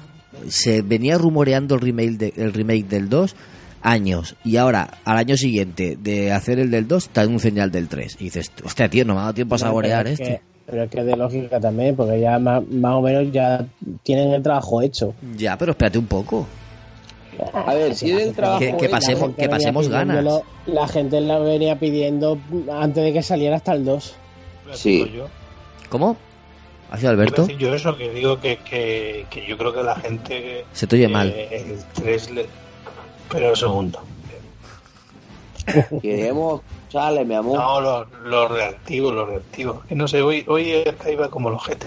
Hoy Skype va mal, sí. Que decía es que lo, lo mismo que, que decía ahí, que, que yo creo que la gente, eh, alguna gente le tiene más cariño al 3 que al 2. Sí, tal cual, te lo digo yo. Te dice. Eh, es lo que te digo, Es a mucho ver. más carismático el tema de Nemesis que el tema del señor X, el Mr. X. Pero vamos, de, de aquí a Lima y da mucho más miedo. El Mr. X era en plan, pues bueno, que, Bueno, que aquí le han dado más rol de Nemesis. O sea, también, pero no, no había tenido tanto protagonismo como habían hecho en el remake. Y, y bueno, la peña se ha puesto a hacer mods y los propios de Resident Evil han dicho, pues ya está, ya tenemos Resident Evil 3. Hostia, Stafet. Yo te lo digo, el, el Resident Evil 3, yo creo que ese Nemesis va a ser tela marinera. Y otra cosa que tengo que comentar. Eh, dicen que eh, todos los vacíos argumentales que tuvo Resident Evil 3, como que lo van a subsanar en este juego. O sea, ya sabéis que Capcom cambió el canon en ciertas partes del juego, ¿vale? Entonces, al cambiar el canon, de alguna manera, el tema de que ellos no se encontraran tantas veces en- durante el recorrido y ese tipo de cosas, pues dicen que este Resident Evil 3 lo que va a hacer es aclarar el canon 100%. Así que nada, solamente por eso lo esperamos con ansias. Una, una cosa os Bueno. digo, eh, Alberto, este hasta que no nos lo pasemos tú y yo no, lo- no lo cata Rafa. Si nos lo mandan el, el 3 en físico, Prohibido. Rafa no, Rafa no lo toca. Que no sé dónde, que no sé dónde está Resident Evil 3, puto, el 2, yo qué sé. Si no lo encuentras, ese el año- 3 no lo catas, chaval. Ese año tuve una experiencia muy mala, cabrones. Sí, lo tuve muy mal. Se lo, se lo habrán comido las chinches. No sé. Mira, te, os voy a decir una pregunta que sí que nos ha dejado de un Pepe una pregunta. Y, y Ah, esta, un Pepe. esta os la tengo que hacer. ¿Os molaría un juego de Terminator estilo Battlefront o un survival horror estilo peli de George A. Romero? De. Terminator. Sí, sí, sí, tal cual, de miedo, de miedo. De miedo, ¿no? Yo sí. Es que escúchame, un juego de Terminator de miedo tiene que estar muy guapo, ¿eh? Es que no hay juegos buenos de Terminator, del, del pasado, el retro sí, pero yo me lo imagino, o sea, yo veo dos cosas. Podrían hacer un multijugador asimétrico, tipo Evolve, tipo el que le van a poner a Resident Evil 3, con el Nemesis, eh, tipo el de eh, viernes 13, ¿no? Que uno lleva al Terminator y los otros si tienen que intentar escaparse, pues haciéndole chocar camiones, explotándole cosas y tal. Eso sería interesante. Lo que pasa es que como a mí no me gusta jugar online, no me, no me aporta nada, mm, sí que me gustaría también un juego, eh, sí, más tipo terror. Eh, eh, no, sé, no sé exactamente cómo decirte, pero que, que te vaya persiguiendo, igual que te persigue Mr. X o que te va a perseguir el, el Nemesis en el, en el Resident Evil, que te persiga el Terminator y tú tienes que ir por ahí escapándote en coches, en motos, ¿sabes? Tipo Terminator 2 la peli, algo de ese estilo. Maravilla. Mola- la verdad es que estaría chulo. No sé qué opináis vosotros de un posible Terminator. Yo si fuera de no miedo lo jugaría. Yo de miedo no, yo un juego de acción. Acción pura y dura. En plan más cinematográfico. Pero de miedo con Terminator, no sé, no lo veo. ¿Y cómo lo harías de acción? Pues un shooter, shooter 3D, tú siendo, a ver, o en el futuro ya lo que son las guerras estas con Skynet, que hay uno así que es por el estilo, no sé si el último este que ha salido, creo que es tipo así. El Salvation salió, ¿no? Mm, sí, pero ahora ha salido otro hace nada, hace un semana, creo. Que creo que, que va de que va de esto. Y, y otro en plan, digamos, aventura, o sea, un un juego así un tipo en 3D, o sea, con el personaje en 3D de alguna de las pelis o no sé, algo así bien hecho, con su historia o sí, viene un Terminator a buscarte, ya, la, ya tienes, mira, el argumento de la última película es el argumento de un, del mecanismo de un ladrillo, pues también me vale eso. ¿Y de lucha? Bueno, ¿De lucha haríais de. Terminator? Hombre, no, de lucha. De lucha, hombre, a ver, mira, en Tipo el, Injustice. En el en el 11 sale sale Terminator, han puesto el Terminator como personaje, al Suasi. Y joder, mete unos payas, pero como juego, juego, no sé, no sé qué personaje le podría meter ahí. Todos los Aquí Terminator que han salido. como, como está como- ¿Eh? Todos los Terminator que han salido. Sí, pero no sé, quedaría demasiado callero, como yo que sé, como el Street Fighter este de la película, del Van Damme. no sé, no, lo- no lo veo yo mucho. Como personaje sin invitado y tal, en el, te- en el Mortal Kombat, tío, queda de puta madre. Aparte, dependiendo de con quién te con quién te curres, por ejemplo, si te curras contra Scorpion, como va tirándote fuego y tal, lo que es la carne del Terminator se derrite. Sí. Y te deja, el- sí, te deja, te deja el exoesqueleto. Y pegas con el, exos- el exoesqueleto, tío, mola un huevo. Aparte está súper currado. Qué guay, tío. Mola, mola, mola. Qué detalles. Mola. Pero yo creo, vamos al terror. Gun Kaiser, Gun Kaiser. Terminator. Ah, no, no, a mí no, no lo veo como un juego de acción, quizás sí, o- pero más tirando a shooter. Y hay cositas por ahí, con lo cual no veo, no sería un. A pesar de que Terminator me gusta y es un- una de mis películas favoritas, la 2, pero no lo veo como un videojuego. ¿Y Rode? Yo creo que podrían estar guays, so- sobre todo el tema del terror, porque es lo que dices tú. No hay ningún juego así. Lo que pasa es que es jugársela demasiado y seguramente la caguen, pero estaría muy guapo hacerlo. Eh, de acciones que son todos. Todo, cualquier juego de Terminator que pongas es un juego de acción, de disparar a saco, de balas infinitas, de monstruos que tardan un montón en morir. De hecho, yo recuerdo un juego que creo que era de Play 2, que jugué con mi vecino y era todo el rato disparar. Eh, munición infinita, cada uno con una minigun de estas con balas infinitas y a reventar Terminator a saco. Y era un juegazo. Pero sí que molaría por lo menos algún mod que el- de los juegos típicos estos que dices tú, 3 contra 1 o cosas así, que del malo pudiera ser Terminator y que fuera ahí diciendo la- las frases típicas de, de Arnold Schwarzenegger. Estaría muy chulo. Necesito tus gafas, tu gorra y tu motocicleta. Sí, eso es. Oye, estoy viendo últimamente en, en Instagram que suben muchas fotos de consolas portátiles que son como una Raspberry Pi y le meten emuladores. ¿Las habéis visto? Sí. Tipo la GP32 que existía hace 20 años, pero más, actual, más actuales. Y, y está, la veo súper super curiosas y súper interesantes. ¿Tú qué, ¿Tú qué sabes, Rode? Bueno, la mayoría ya, ya llevan tiempo circulando y estuve pensando en pillarme alguna, pero eh, ¿para qué? Teniendo ordenador, ¿para que Para que sea, por- para que sea portátil. Ya, el tema del portátil, me pillé una Raspberry por eso, pero no sé. No, no, no acabo yo de, de ver. A no ser que seas muy aficionado a los retro, no tengas ni Raspberry, ni, ni ordenador, ni nada, pues bueno, siempre está eso. El problema está que, bueno, si eres alguien como yo, que la Raspberry hoy es una máquina retro y mañana es, yo qué sé, un, un levantador de retretes, pues, pues mira, te lo coges y así puedes hacer otros proyectos. Nos han dejado un montón de, de preguntas en YouTube, que no sé si habéis leído algo, pero bueno. Dale a Dale, darle la voz ahí que, que, que nos cuente cosas antes de irse, que dice que se tiene que ir dentro de muy poquito. Señor Dentro- Eike, Dentro de muy poquito no, me, me voy, me, me voy ya. Eh, Ay, no, que... estoy, no estoy muteado, ¿no? Me crees que estaba muteado. Eh, no, eso, que yo ya estoy ya que no puedo con mi arma. Mm, poco más os puedo contar. Si tienes alguna pregunta de estas, si tienes más o menos importante por ahí, me la haces, te la contesto y me piro. mira, te voy a decir una que yo creo que a ti te va a encantar. Dile. Eh, era rollo. Estaba por aquí. Esta. ¿Me recomendáis la PS4 Pro o me conformo con la normal o directamente espero a la PlayStation 5? Seguro que tú se la respondes, pero vamos. Mm, Yo diría que se pillara la Pro ahora mismo y que con la Play 5, con la mano del corazón, que se espere. Porque si los rumores son ficticios de que va a haber revisión de la consola y tal, hasta yo mismo me voy a esperar de pillarme la Play 5 de salida. Porque veo una soberana gilipollez comprarme una consola para que dentro de X mm, me ponga otra revisión. O sea, sé que va a salir, sé que va a salir la Play 5 Pro, lo sé, y todo el mundo lo sabe. Pero coño, espérate a sacar la consola normal y entonces ya cuéntame de que vas a sacar otra. No ni siquiera habiendo salido la consola me vaya a decir que va a salir una Pro. De lo que son las dos consolas, pues yo con la Pro normal estoy muy contento. En serio, vamos, mm, ya por rendimiento, por cómo se ven los juegos, que aprovechas si tienes una tele buena, la aprovechas y joder, de verdad, a años luz. Y si, y si no tienes tele buena, mentira.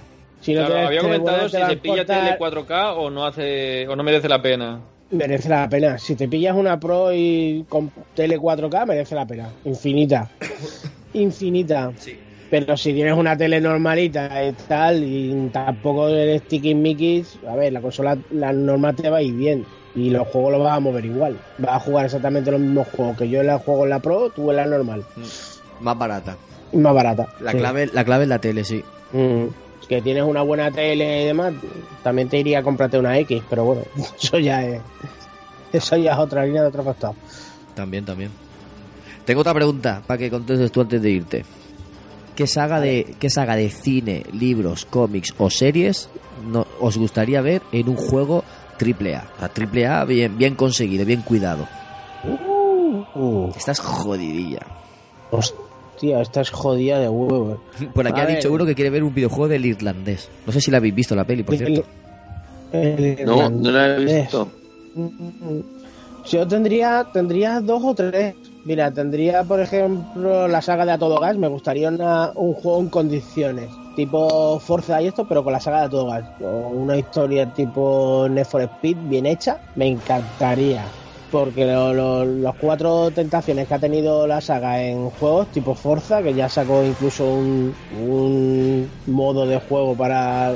Creo que fue, no sé si fue para 7 quedó de puta madre y se veía de lujo. Después, otro que tuvo otra intentona de juego que fue la saga Burr. Me encantaría una saga de juegos de la saga. Tiene uno de en 360 creo que es. Sí, la 360. Que el juego es una pasada, o a mí al menos me encanta. Y ya sabéis yo mi locura de lo que es el Japón feudal. Pero bueno, ya como mm, me han confirmado que el Tsushima no está cancelado y que se va a ver, pues una de mis ilusiones de la vida está por ahí rondando. A ver si este juego nos dicen fecha. Y otra más así, pues no sé qué decir. ¿Creed? ¿Rocky? De Rocky hay juegos, hay juegos y hay uno en GameCube que estaba a la mar de chulo. Eh, es que la saga Rocky en sí, no sé, sería un poco raro, la verdad, hoy en día. O que lo pusieran en... Me gustaría, por ejemplo, que lo, que lo metieran de invitado en, en la UFC. Me encantaría poder jugar con Stallone en la UFC. como metieron... O en el como metieron Tekken, a o en el- en el Tyson, Tekken mismo. O, o en el Tekken, por ejemplo. Metes a Ah, Rocky ahí en medio repartiendo mil, ¿eh? repartiendo mazazos molaría un huevo, tío. Y- Molaría mucho, mucho, mucho, mucho, mucho. Una aventura gráfica, por ejemplo, de Big Bang Theory, me encantaría. Hostias, qué buena idea. ¿Y de la teoría? Sí, una aventura gráfica de Big Bang Theory. ¿Y, y, y de qué sería Eh, la historia?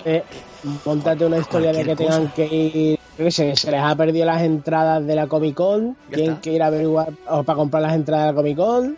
eh, y por ahí en medio ya metes historias con Penny, metes historias con. Yo qué sé, con lo que te salga los cojones.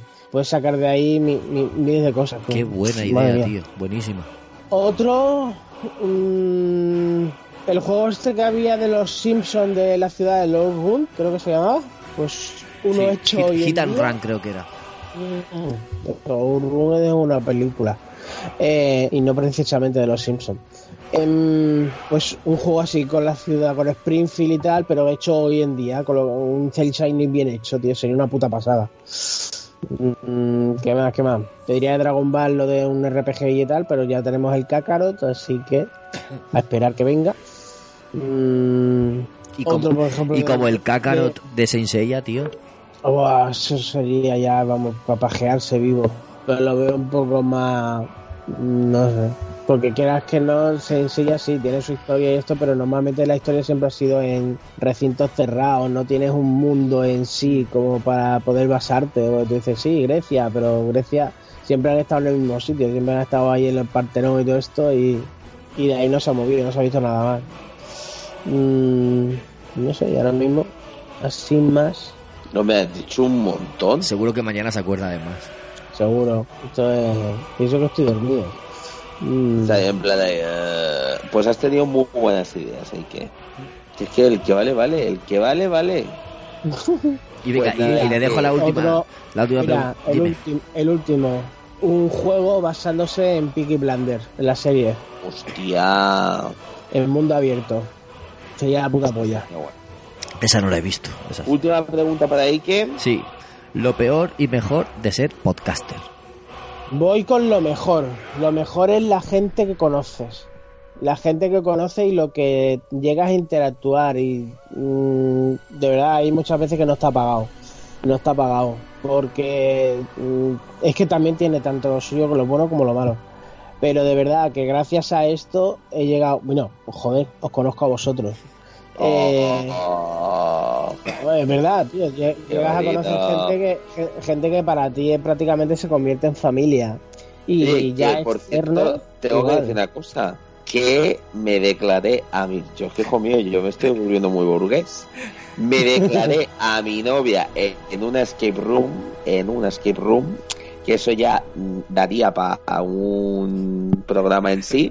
Así que dentro de poco habrá una boda gamer. Así que, que hay que estarás invitado, hombre. El estarás bodorrio, el bodorrio. El bodorrio. Va a ser un bodorrio gamer escaper. O sea, voy a juntar cosas así. Va a estar guay, va a estar guay. Así que El que ahí quiere ir al tiene que pasar, el que quiere ir a la boda tiene que pasar unas pruebas. Hombre, claro. Y el que no sea digno se queda Ya sin cena. solo, ya solo Le- para conseguir la invitación será una, será una gincana, ¿verdad tú? Ahí está, tal cual. Lo uni- el número de cuenta sí que será bien. El número de cuenta se ve bien. Eso estará clarito con números grandes, ¿no? Eso estará ahí en plan de número de cuenta donde ingresa el dinero. Ahí estará perfecto. Todo lo demás ya, Dios dirá. Y en, la, y en la entrada del recinto tendrás que presentar el recibo como que has ingresado. Ay, ay, ay. Si no, no entras. Es en plan. Es en plan. Si envías el recibo, te dirán dónde tienes que ir a comer. Si no, no. Si no, no vayas. hombre, que no, hombre. Que es una bromita, hombre. Uy, lo Bueno, peor pues, que. Y lo Y peor. lo peor, lo peor, pues me iría también a lo mismo, la clase de gente que llegas a conocer. Eh, no es que te magnifiquen, pero sí que hay muchísima gente que por el hecho de, de- hablar en programas y todo esto ya se creen que te conocen, de que saben que sabe qué manera piensas. Y hay muchas veces que no, porque hay muchas veces que a ti eh, se te puede calentar la lengua. Yo muchas veces lo he dicho, yo soy una persona muy visceral. Hay a veces que depende del tema, tío, si yo digo que, que- que no es que no. Y, y otra. Pero hay muchísima gente que ya eso lo pilla de manera de que eres un gilipollas, de que eres un radical, eres no sé qué, eres no sé cuánto, que no se puede hablar contigo, que no sé qué. Y no es lo mismo eh, estar en una charla, por ejemplo, ahora mismo de amigos, porque nosotros, o yo al menos lo veo así. A mí los polos, lo que más me gusta de los podcasts también es eso, es el cuando lo haces lo clave social, porque es una charla de amigos hablando de un tema y si puedes, si se calienta la lengua en ese momento, sabes que a esa persona no le va a sentar mal. Pero el que está escuchando, que se cree que te conoce, ya está diciendo, este tío es gilipollas porque de esto no sé qué y esto no sé cuánto, y ya te, te marcan. Te hacen un pam y ya eres así porque eres así y punto. Eh, gente, por ejemplo, que también está en esto, que se creen que son más que nadie, por el mero hecho de que, yo que sé, ha venido Dios, ha bajado y les ha tocado la chepa y ha dicho, tú eres el Dios de los podcasters, chaval, tú lo vales. Mm, tampoco lo entiendo, porque si algo hay que ser en esta vida es humilde. Porque de todo, de todo, de todo se aprende. Y, y nunca hay nadie mejor que nadie. Porque siempre te vas a encontrar a alguien que te puede callar la boca en el momento determinado. Siempre hay alguien que sabe más que tú. Y siempre vas a estar aprendiendo en todo lo, en todas las facetas de la vida. En todo. En todo vas a estar aprendiendo. Hasta en cagar. Hay uno que caga más recto que tú, pues se caga mejor que tú. En todo, en todo. Y eso es algo, por ejemplo, que tiene este mundillo malo. Hay mucha envidia, hay mucha tontería que no entiendo de qué. O sea, el hecho de yo soy mejor que tú, ¿por qué? Yo no he bueno. vivido Eike igual que tú y, y- y opino, Mm. o sea, opino lo mismo que tú. Lo, tanto lo mejor como lo peor es la gente. Y, Mm. y también te digo que cuando aprendes a, a pasar de lo malo, Sí, sí, apartarlo completamente, Sí, sí, sí. lo apartas completamente. lo apartas y tú lo disfruta lo- disfrutas. Disfruta lo que tengas que disfrutar y ya está, porque esto en sí es eso, esto es, esto, esto lo haces como un hobby, hay mucha gente que te lo cataloga como si fuera un trabajo, esto no es ningún trabajo, nosotros lo hacemos por hobby, aquí nadie ni pilla nada por nada, ni... No ni es un nada, trabajo porque no nos pagan, pero eh, trabajo está. sí que lleva, claro. Trabajo lleva, joder si lleva. Y si la gente supiera de verdad, muchísimos capullos estos que te, que, que- que te ponen el típico mensajito este en, en anónimo, si supieran de verdad el curro que lleva hacer un podcast, se callaría más de uno la boca. Porque no es solo coger, llegar, rajar delante de un micro y tal. Hay una persona que, hay muchos de nosotros que sí que es rajar y rajar, pero hay una persona, en nuestro caso, por ejemplo, o es David, o a veces creo que últimamente Rode también, ¿no? Hay una persona que tiene que perder un día o dos días o tres días de su vida en editar los audios, en cortar esto, en poner lo otro, en meter la música, en meter no sé qué, ahora busca el tema, ahora busca no sé cuánto, en lo otro, pum, pam, pim. Y esa persona pierde, bueno, no pierde porque lo hace en sí, lo hace también por gusto. Pero coño, es un trabajo. Le estás diciendo a una persona que va a perder dos o tres días de su vida en hacer una cosa para que otros disfruten. Mm, porque no es coger y llegar. Nosotros lo estamos grabando hoy, que es miércoles. A lo mejor esto te va a venir a, a lo mejor el lunes. O si, él, o si, por ejemplo, él dice, mira, voy a ponerme el cabezón y mañana lo voy a editar y el viernes va a estar ya va a estar colgado. Pues tío, mmm, de verdad, en serio, esa persona se ha tenido que pegar un curro que te cagas para que tú te lo puedas coger y te lo puedas llevar enchufado donde tú quieras y poder escucharlo, etcétera, etcétera. No digo que te venga nadie a la espaldita a ponerte pam pam pam, qué bueno que eres, tío, que, que esto, pero sí que a veces hay que ponerse también en el papel de lo que está detrás del micro, que tampoco es tan fácil. Y si haces críticas cual. constructivas, siempre ayuda, porque hay cosas a veces Ahí está. que no nos damos cuenta Sí, sí, sí. Y, y a veces se agradece a veces incluso más que el que te digan, oye tío, genial programa, y ya está. A que si te dicen, me ha gustado el programa, pero a lo mejor aquí deberíais no sé qué, no sé cuánto. Ahí dices, ostras, tío, ¿te has fijado en lo que estoy diciendo? o que Muchas has me- gracias. o que has metido. Sí, sí, o que has metido un gazapo padre, has dicho algo que tú pensabas que era de esta manera y no lo es. Y te llega otra persona y te dice, oye, tío, lo que dijiste el otro día, joder, es que esto no sé qué y esto no sé cuánto. Y digo, ostras, eh, serio, gracias, de verdad. Claro, claro. Yo, Normalmente es una cosa que siempre digo, que no tengo la razón de nada, ni, ni soy el erudito de nada, ni nada por el estilo, porque todo el mundo se equivoca. Y yo puedo tener una, una idea de un tema y que para mí eso sea así ley y es no. Pues si me viene alguien y me enseña, joder, voy a aprender. O sea, es lo que he dicho antes, de todo se aprende, siempre hay alguien que sabe más que tú. Mm, Y es de agradecer, y cuando son eh, opiniones constructivas, o joder, pues yo al menos yo las acepto de buen grado, ¿no? Claro, es que se agradece, porque, te, Mm. porque te ayuda. Tal cual. Tal cual. Sí, mira, la última experiencia que tengo yo es, de paso lo que cuento la experiencia también decir a los oyentes que, que tenemos camisetas y gorras y merchandising en general de, de Gmails. Que entréis en la página, la veáis y nos pidáis alguna. Pues la experiencia que os iba a contar era precisamente esa.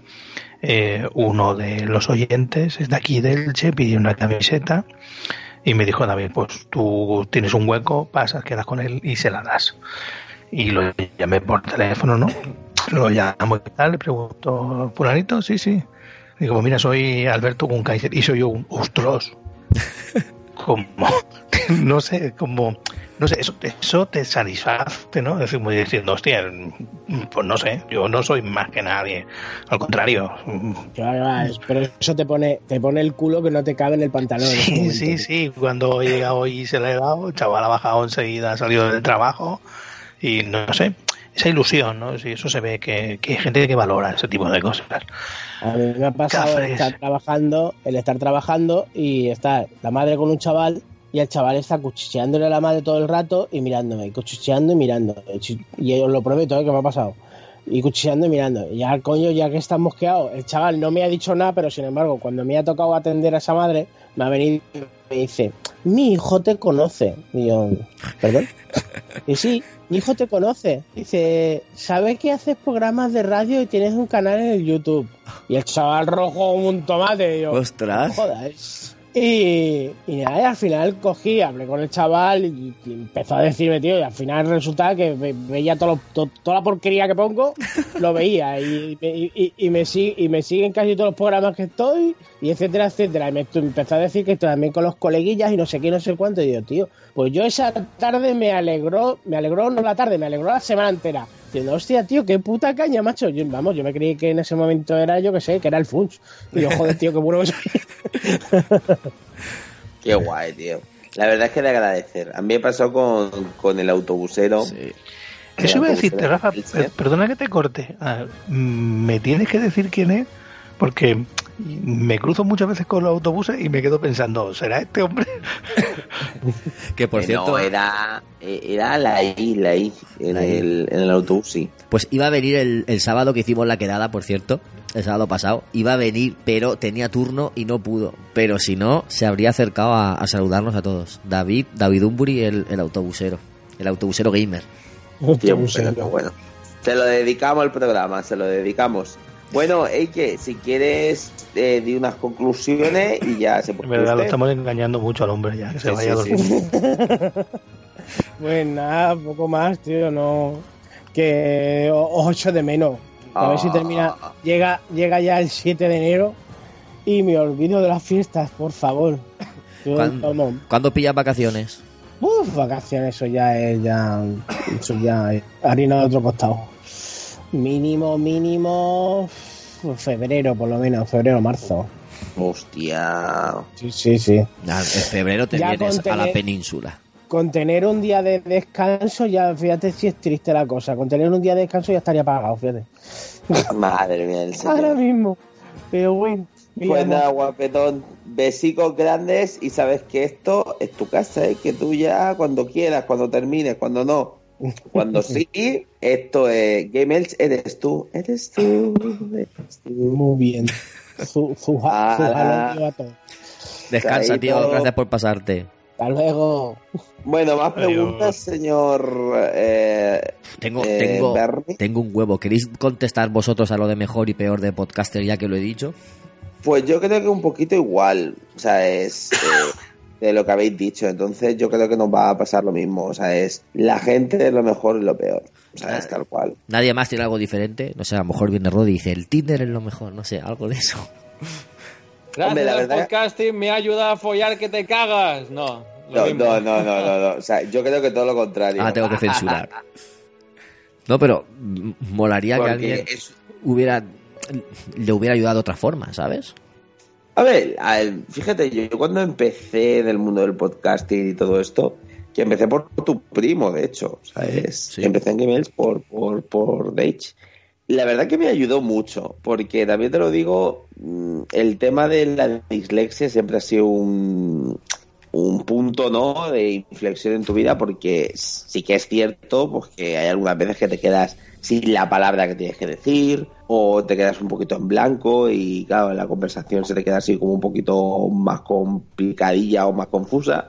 Y gracias a la radio, tengo que decir que he ejercitado mucho eh, el habla y el hablar en público y ese tipo de cosas. Y la verdad que me ha venido muy bien. O sea, muy, pero que muy, muy, muy, muy bien. Y eso me ha ayudado positivamente en mi día a día. Así que podría decir eh, ese punto. Y luego también cosas positivas, pues el tema de la gente, gente maravillosa. En oportunidades de ir a eventos que no podrías ir de otra manera, que te den la oportunidad de poder jugar juegos que acaban de salir o que no han salido para poder analizar, para luego decirlo a la gente, que te dé la posibilidad de conectar con la gente desde el minuto uno y que haya oyentes que yo ya los considero como amigos. O sea, es el caso de Victillor, Muni Cronenberg, eh, todos, Adrián Giles, toda la gente que el hoy, todos, todos, todos los que escriben, o sea, es como si fueran uno más de Gmails. Entonces, eh, yo creo que lo mejor crear comunidad y al final lo peor también es el tema de cuando la gente te intenta tirar por tierra las cosas. Es, no saben el sacrificio. Yo, por ejemplo, hoy estoy que me caigo, pero estoy aquí al pie del cañón, y que exactamente igual. Y entonces al final es eso, ¿no? El, el, el sacar un tiempecito para intentar alegrar o hacerle más amena el día a la gente y que luego venga alguien encima anónimo y encima te quiera putear. Y tío, pero y en tu caso, lo de, Ah. lo de Teleelch también. Es que, es que el, el podcast está abierto puertas ahí en Teleelch, en la radio. Sí, sí, sí. El, la verdad es que sí, el tema de mm, poder estar en una televisión y parece una gilipollez, pero me conoce muchísima gente por el tema de Teleelch. Claro. Parece una tontería, pero se, se escucha mucho. Y el tema de la oportunidad de, joder, ¿quién me lo iba a decir a mí de pequeño que era tartamudo y que no hablaba? ¿Sabes? A que luego iba a estar también en la radio de, de mi ciudad. ¿Sabes? Que, no sé, es como un sueño bastante cumplido. Y es eso, y al final yo animo a la gente, el que diga, es que yo no sé hablar, es que eh, se van a reír de mí, es que yo soy muy paleto, es que yo no sé qué. No intentarlo, porque al final es que es eso, es una conversación de amigos, te lo tienes que pasar tú bien y pasándotelo tú bien se lo pasa bien el resto.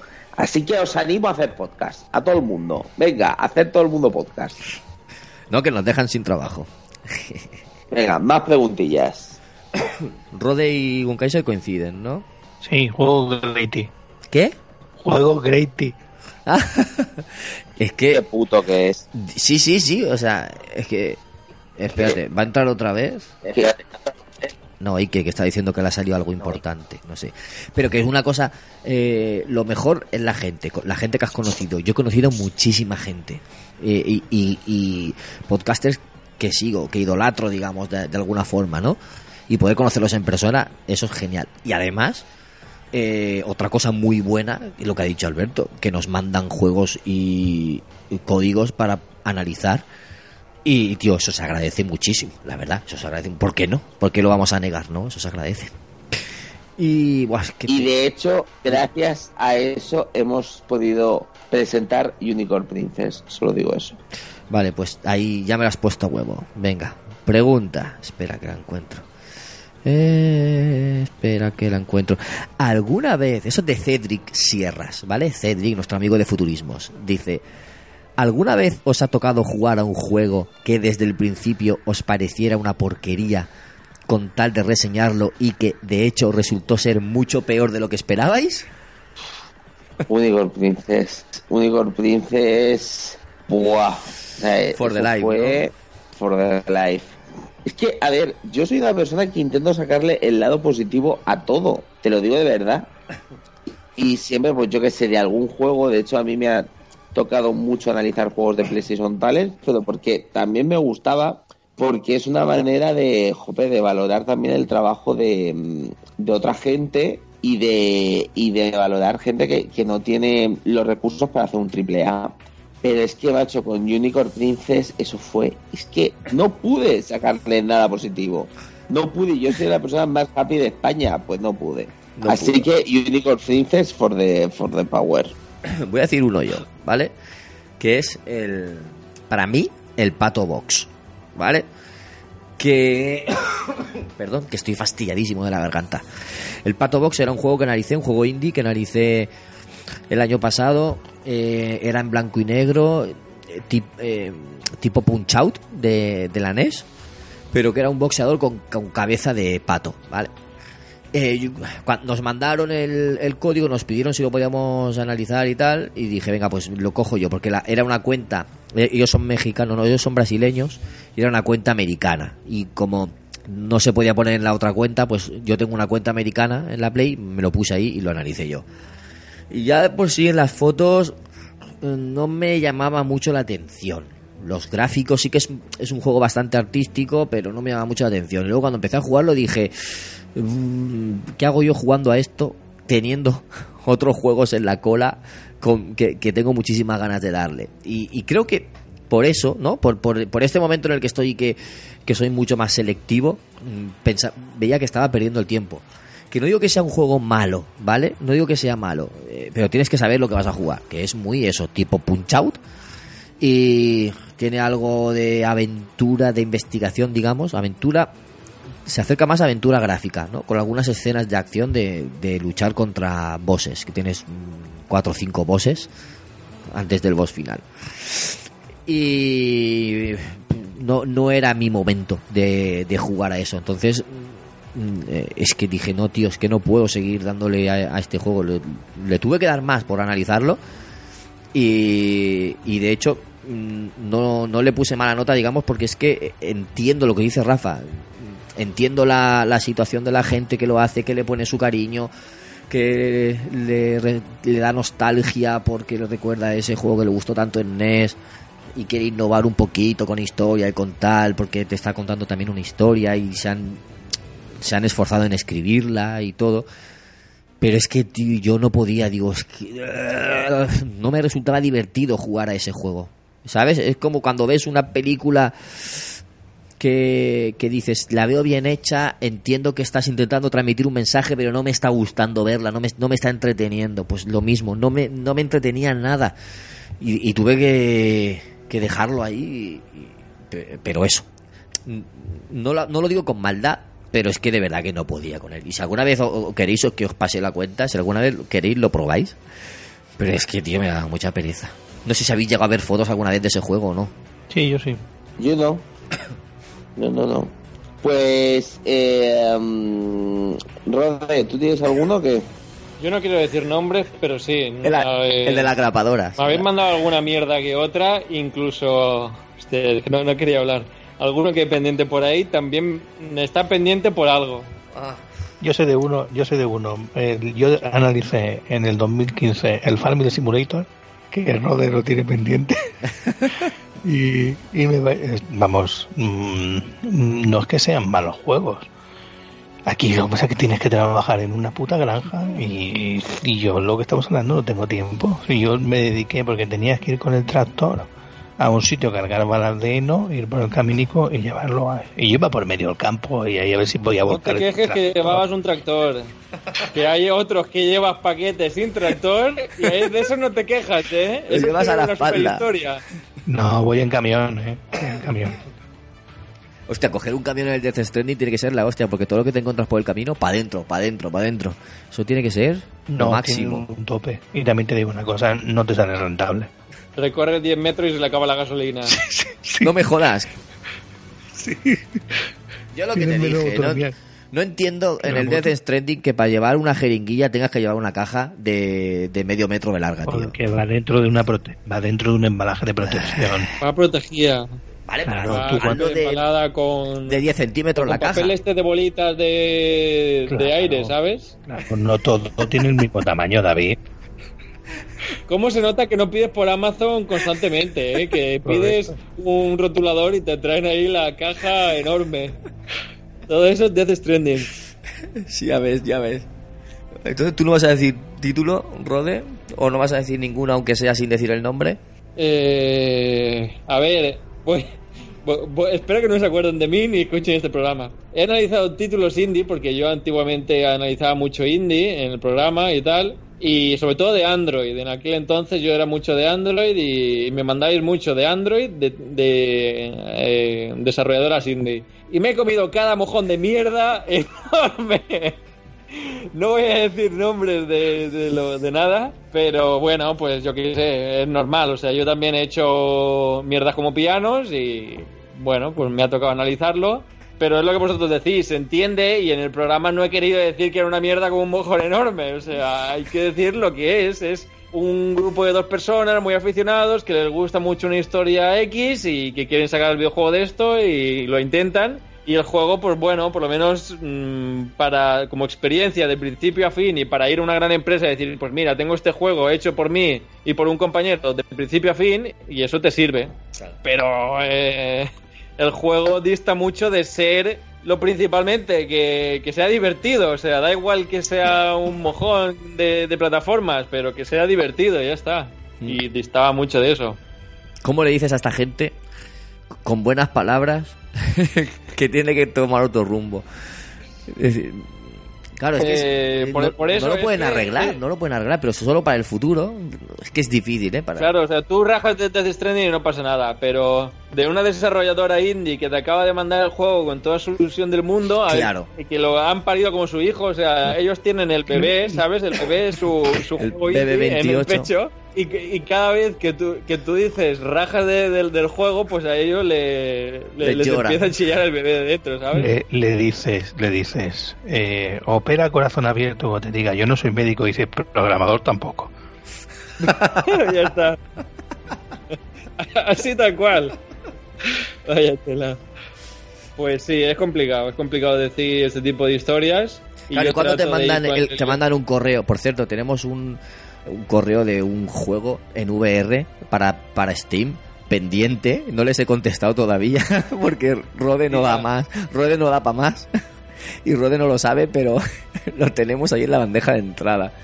Pero Algún día tendré que, que hacerlo. cuando te llega un correo, hola, somos no sé quién, eh, somos un estudio indie, no sé qué, a ver si nos podéis ayudar a hablar del juego y tal. Y dices, le digo que no podemos, que no tenemos tiempo, o le intentamos echar un cable. Entonces, claro, yo pregunto en el grupo siempre, ¿alguien puede analizar este juego que nos han ofrecido? Yo no, pero ¿alguien puede? Yo me han salido varios juegos que ya había dicho que no podía y los tengo ahí. No sé cómo, cómo salieron. tenemos, tenemos todavía, ten- tenemos pendientes. Venga, voy a hacer más preguntas. Bueno, que si iremos no- haciendo. Sí, que si no digo más preguntas, tío, nos vamos tarde. Vamos a dejar hoy la sección de Papa Gamer para la, para la semana que viene. Así que Eloy, Eloy Castillo, tu audio lo pondremos la semana que viene, ¿vale? Lo, lo siento mucho, pero es que no nos va a dar tiempo porque es tarde ya. Eh, venga, más guas, es que tengo... ¿Hay algún género de videojuego, ya sea shooter, sigilo, lo que sea, que no, no os gustaba, pero años después sí? ¿O Mm. ¿Recordáis qué título os hizo cambiar de parecer? Yo creo que no. Yo siempre he sido muy fiel a lo que me gustaba y a lo que no me gustaba. Me gustaba el rol, me gustaba mm, los juegos de aventura y no me gustaba ni los juegos de coches demasiado realistas ni el fútbol. Así que yo directamente... eh, mm, A mí me ha pasado al contrario. Me gustaba un género hasta que salió un juego, entonces ya me ha dejado de gustar. ¿Y cuál fue? Pues la mayoría, no sé, de lucha. El, Street Fighter 2, Tekken 2, Tekken 3, me gustaban los juegos de lucha. Y fue salir el Tekken 5, creo que fue el Tekken 5, Tekken 6, Tekken 7, y no me gustan los juegos de lucha. El Street Fighter 5 tampoco me gusta. No sé qué está pasando, pero no me gustan. Y juegos así, me, ha pasado juegos eh, de, de fútbol. Jugaba FIFA 97, FIFA 98, FIFA 99. Eh, eran juegazos. Luego el Pro 3 también me gustó mucho. Fue salir el Pro 4 y no gustarme una mierda los juegos de, de fútbol. No me preguntes por qué, pero no sé. Me gustan más los juegos falsos y divertidos que los hiperrealistas y... No me gustan. ¿Sabes? O sea, los juegos de lucha que son tan reales que parece que se muevan lentos, no me gustan. Me gustan los juegos de, de- de- de locura. O sea, Sí. los juegos 2D, los juegos 2D iba- de lucha iban rapidísimos. Y el en 3D ahora me da la sensación de que van muy lentos, muy lentos, muy lentos, muy lentos. Y no sé, en, en- en fútbol yo creo que me, me- me parece lo mismo, ¿no? Que el- cuando chutabas, cuando el tiro era falso, era como más dinámico y tal, pero ahora es tan realista que el balón se para en el césped, que si no sé qué, que si no sé cuántos, que es el piscinazo, tal, al final no me acaba de gustar. Sí, a mí me pasaba, ¿eh? que, que yo con el Pro disfrutaba mucho, pero cuando ya dejó de ser malo y tenías que pasarte a FIFA, ahí me perdieron. Yo sí que voy a decir una cosa. A mí nunca me han gustado los shooters. Nunca. Y tampoco los shooters en tercera persona. Yo probé varias veces con el Gears of War, que decían que era de los mejores shooters en tercera persona. Gears of War 1, Gears of War 2, en las 360 me los dejaron, los probé, primera misión y decía, esto no es para mí. Fuera. Incluso hace pocos años el Gears 4. Tampoco me gustaba. Eh, eh, en cambio, hay algunos que, te hacen cambiar de opinión. FPS fue el Portal. O sea, es una excepción. No es que haya, no es que me guste el género por el Portal, pero el único FPS que me gusta es el Portal, que es, que es, que es alucinante. Y en tercera persona fue el que comentamos hace dos semanas, el Shadow of the Damned, que eso es un shooter en tercera persona. Y la verdad es que me encantó y me pareció súper divertido. Y, ese me hizo cambiar un poquito de opinión respecto a ese tipo de juegos. Ese y después el Uncharted 1, que también tiene muchas fases de shooter en tercera persona, que me hizo también verlo de otra forma. Y dije, ostras, pues si lo intercalas con aventura, con exploración, con puzzles, no es tan aburrido. Es, es más eso. Y recientemente el Gears 5, cuando lo probé, no me lo pasé entero, pero lo que probé me encantó. Ya ves tú, de no gustarme ningún Gears al Gears 5 es que ha cambiado bastante, aunque dicen que no. Pero la es lo que decía, es que se parece un poquito más a Uncharted, a Uncharted 1, en que sí tienes shooter, pero tienes un pelín de exploración, el escenario es un poco más abierto, tienes que ir por esta sala o por la otra y coger cositas. No tiene puzzles, pero sí que tiene eso. Y eso me, me hizo cambiar. Yo ahora sí que me podría atrever con otro shooter en tercera persona, gracias a estos juegos. No ha sido uno solo, pero sí. Así que esos son mis casos. Falta con Kaiser. En mi caso, Yo pienso un poquito igual que Rafa, no he variado mucho en mis gustos, aunque quizás hoy por hoy tolere alguna cosilla más que antes. Quiero decir, los RPG no son juegos que me, que me gusten, sean santos de mi, de mi devoción, pero he jugado cosas relativamente medianamente intermedias, como puede ser un The Witcher o como algún que otro Fallout que me han reconciliado un poco con ese estilo de juego. Aunque el RPG duro, puro y duro, me sigue sin atraer tanto, mm, ya no me desagradan tanto. Y algún que otro shooter sí que me ha hecho darme cuenta que, que no eran, que no son tan, que no hay que ser tan reacio a algunas cosillas y tal.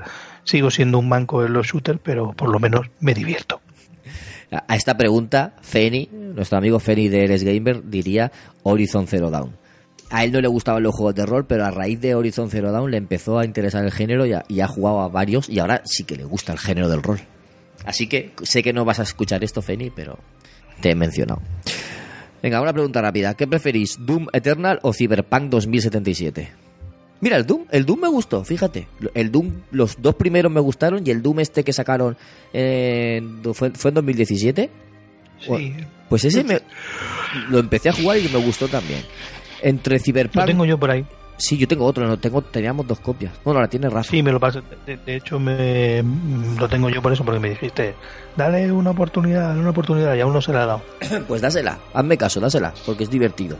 La otra copia la tiene Rafa Pero en es- su casa. Es un poco complicado, ¿no? O es un juego que acaba de, de- O sea, un juego que no ha salido y un juego que ya lleva tiempo. No ¿De sé. qué? ¿La ¿cómo pregunta dices? Claro. No, Doom O sea, Eternal, que es el que sale el año que viene. Ah, el que sale el año que viene. Por eso, Doom Pues- Eternal o Cyberpunk 2077. Ya, el Doom Eternal del año que viene. Ya, ya, ya, ya, ya, ya. Pues yo me quedo con Cyberpunk por tema de, de historia y por tema de, bueno, lo que se ha visto hasta ahora. El Doom, eh, yo las imágenes que he visto no, no he visto que tuvieran mucha historia y me han parecido más Serious Sam. Rollo matar a locos, es muy divertido, no digo que no, no digo que no voy a jugar, me molan ese tipo de juegos. Pero el Cyberpunk yo creo que le voy a tirar muchas más horas, muchas más horas. Voy a jugar la historia, la voy a rejugar otro año por otro sitio, con otro personaje, voy a tirar con varios tipos de, de personajes, pues a lo mejor el de, el de pistola, de magia, de no sé qué, de lanza, de hacha, lo que sea. Eh, y el Doom pues lo jugaré una vez, diré está chulo, a lo mejor juego con algún amigo y tal, pero me lo pasaré una vez y ya está. No creo que sea rejugable, por eso yo me quedo con, con Cyberpunk. Ahí mis, mis conclusiones. Bueno, ya que nos hicieran Yo un mod de nuestros personajes en el Cyberpunk, tío. Como el Keanu Reeves, pero con Game Elch, ¿no? Claro, claro, con nosotros por ahí, tío. Estaría muy chulo. Molaría, molaría, molaría. Bueno, eh, ¿alguna preguntita a la más pie? O porque ya llega el momento de... Rafa de esta? ¿El quién? Esta, Cyberpunk o Doom. Mm, Cyberpunk, Cyberpunk. Yo es que yo me, me- me había caído. Vale. Dos, dos preguntas más. Bueno, tengo, aunque eran 5 o 6, ¿vale? Pero están más, más rápidas. David, tengo yo por aquí una que ha hecho José antes. Vale. Y era, eh, si, eh, tengo una pregunta aquí en YouTube. Si tuvierais la posibilidad de adelantar la salida de cualquier juego estas navidades para viciaros a tope, ¿cuál sería? The Last of Us 2. También. Doy fe, doy fe. Pues yo no, que os jodan. y ya sabéis cuál, cuál sería. Eh, Final Fantasy 7. ¿Cuál? Ahí está. Bueno, un joder. No, venga, Final Fantasy lo cambio. Final Fantasy. O, o puestos a adelantar Final Fantasy VII parte 2 y ya me espero la parte 1, que ya está a punto de salir. Eso, claro. ¿Y cuál salía en enero? Ah, sí, en enero salía el, el Dragon Ball, sí. Vale, la pregunta de antes del Doom era de Doom Pepe, por supuesto. La- ahora otra pregunta de Juan Hidalgo, ¿vale? Que nos dice, ¿qué otros podcasts y o creadores de contenido seguís actualmente? Venga, Rafa mismo.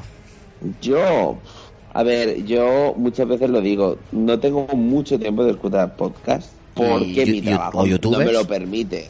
Youtubers tampoco. Bueno, si os digo lo que sigo yo, yo lo único que veo últimamente es una cosa que se llama Caso Cerrado. O sea, es, es una puta mierda. Os animo a todo el mundo que vea YouTube. Me lo puso un amigo mío y es el típico programa este de juicios muy cutre mexicano, o yo no sé, de Florida, o no sé. El de la jueza. El de la jueza, el de la jueza. Pues tío, lo único que veo en YouTube. Tampoco es que lo vea mucho, eh, pero es lo único que veo. Y creador de contenido, Gatomantes Escapers, ya sabéis, pues seguirnos en Facebook, Instagram. Y dentro de podcast, dentro de poco haremos un podcast. Ahí lo tengo esto. Gunkaiser. Así que nada, Lleva, lleva dos años Yo- Rafa diciendo que va a hacer el podcast. Ya veremos cuándo lo hace. que no, que no. El lunes grabo, el lunes que Sí, viene. el claro, lunes claro. que- Yo me lo creo. Que sí, hacerme caso. Yo actualmente tengo un pelín menos de tiempo para poder escuchar podcast y he limitado un poco mi, mi lista, porque depende del trabajo en el que he estado. Eh, si tengo posibilidades de poder llevar auriculares y tal, pues escucho más porque tengo más tiempo. Actualmente, ahora por ejemplo, donde estoy, pues estoy en una oficina y no tengo la posibilidad de llevar auriculares y si luego salimos fuera al almacén, ahí está prohibido. Entonces, de lo que es de videojuegos, poquito el nuestro, Game Over de vez en cuando, Gamer ocupados y porque no graban todas las semanas. Y si me interesa un tema determinado, pues busco algo sobre el tema y algún que otro podcast que encuentre de videojuegos que hable del tema que yo quiero, pues le doy una oportunidad. Y así que siga más fieles, pues ya fuera del mundo de los videojuegos, la vida moderna de Broncano y compañía, nadie sabe nada de Berto y, y Buena Fuente. Y luego hay un programa que me gusta mucho que, que os recomiendo que se llama Aquí hay dragones. Y, y luego alguna cosilla de, de ficción, de ficción sonora, como Voces en la Caja y alguna cosilla así suelta que, que he ido encontrando por ahí y, y de historias y ficción y cosas muy chulas. Poquito más porque no tengo más tiempo. ¿Y Rode? Yo ya sabéis que no soy de, de seguir a nadie. Yo sigo a la vida y, y tampoco tengo nada de tiempo. Nada de tiempo es cero, es negativo, porque digo todo mi tiempo a, hacer cosas y hacer proyectos y a cómo ser millonario, cómo construir una armadura y tal y poder volar y, y poco más. Sí que sigo algún youtuber y tal, pero es rollo para hacer ejercicio, para dieta o para historias así, pero nada gamer. Para ver algún juego ya juego yo. Ahí está. Yo youtubers no sigo. Eh, solo cuando me interesa algún tema lo busco en YouTube. Ya está. El único que miro de vez en cuando es Cedric, el de futurismo, porque analiza algún producto que me interese o, o cosas así. Me gusta mucho cómo lo hace, me gusta mucho cómo, cómo se expresa y, y no es el típico youtuber que te mete 20.000 cortes cuando está hablando, que lo ves que corta que, y dices, tío, mm, ¿qué estás haciendo? ¿Estás montando y estás contando otra historia que no es la que tú has contado al grabar? No sé, pero este lo graba todo el tirón. Y me gusta su estilo y de vez en cuando lo veo, pero YouTube lo uso muy poquito. Muy, muy, muy, muy, muy poquito. Eso sí, podcast, la vida. Escucho podcast Guay. cuando, cuando paseo al perro, escucho podcast cuando me voy y vengo al trabajo. O sea, dos veces pasear al perro, dos veces es ir y volver del trabajo. Escucho podcast en el trabajo. Eh, no sé, cada vez que voy en el coche no pongo la radio, yo pongo podcast. Y en el trabajo no estoy todo el rato escuchando podcast, obviamente, pero sí bastante, bastante rato. De hecho, mira, el, hay varios dailies que los escucho. eh, todas las mañanas escucho Buenos Días Madre Esfera, que hablan de, de crianza y cosas de la familia y tal. Luego hay otro que es al otro lado del micrófono, de Jorge Marín, EOB, que habla sobre podcasting. Eh, eventos de podcasting, temas relacionados con podcasting, noticias de podcasting, habla de eso. Y hay otro que es Más que Teclas, que es de JM Ramírez, que habla de tecnología. Pues igual te habla un momentito. que se me había quedado la voz ahí rara. Que igual te habla de los eh, de los Xiaomi iPods o como se llamen, que te habla del nuevo iPhone que se ha comprado, que te habla de las barrederas y, bueno, de vez en cuando habla de, de, discos NAS, que es especialista en, en eso, en NAS. Y esos son los, de- los daily que escucho prácticamente todos los días. A lo mejor algún día me los salto porque, por lo que sea, pero eso los escucho todos los días. Y luego podcast. ¿De qué queréis? ¿De videojuegos? Casi todos. Los estoy, suscrito a casi todos. Eh, de cine escucho ahora, por ejemplo, a Bad Señales, que me he hecho colega de ellos, los escucho ahora. Eh, es que hay un montón. Es que termino antes entrando en la, en la aplicación de podcast, pero no sé, yo casi que os remito a mi Twitter, Bernie Lost, y ahí os iré, os iré diciendo. Pero escucho algunos de cómics, escucho Apocalipsis Friki, escucho Dos Friki y un Morciano, de vez en cuando, no es que sea siempre. Eh, escucho mm, pues, ni series ni serias, web entertainment, escucho también a veces los de Canal Osera, de videojuegos de Topal Game reconectados, Vandal Radio, eh, Gamers Ocupado, Game Over, esto, Game Start, a los mandos, yo que sé, es que hay muchísimos, es que podcast sí que escucho muchísimos, YouTube no. Y bueno, pues eh, iré subiendo de vez en cuando fotos de los podcasts que estoy suscrito, pero que son muchísimos. Eso sí que consumo.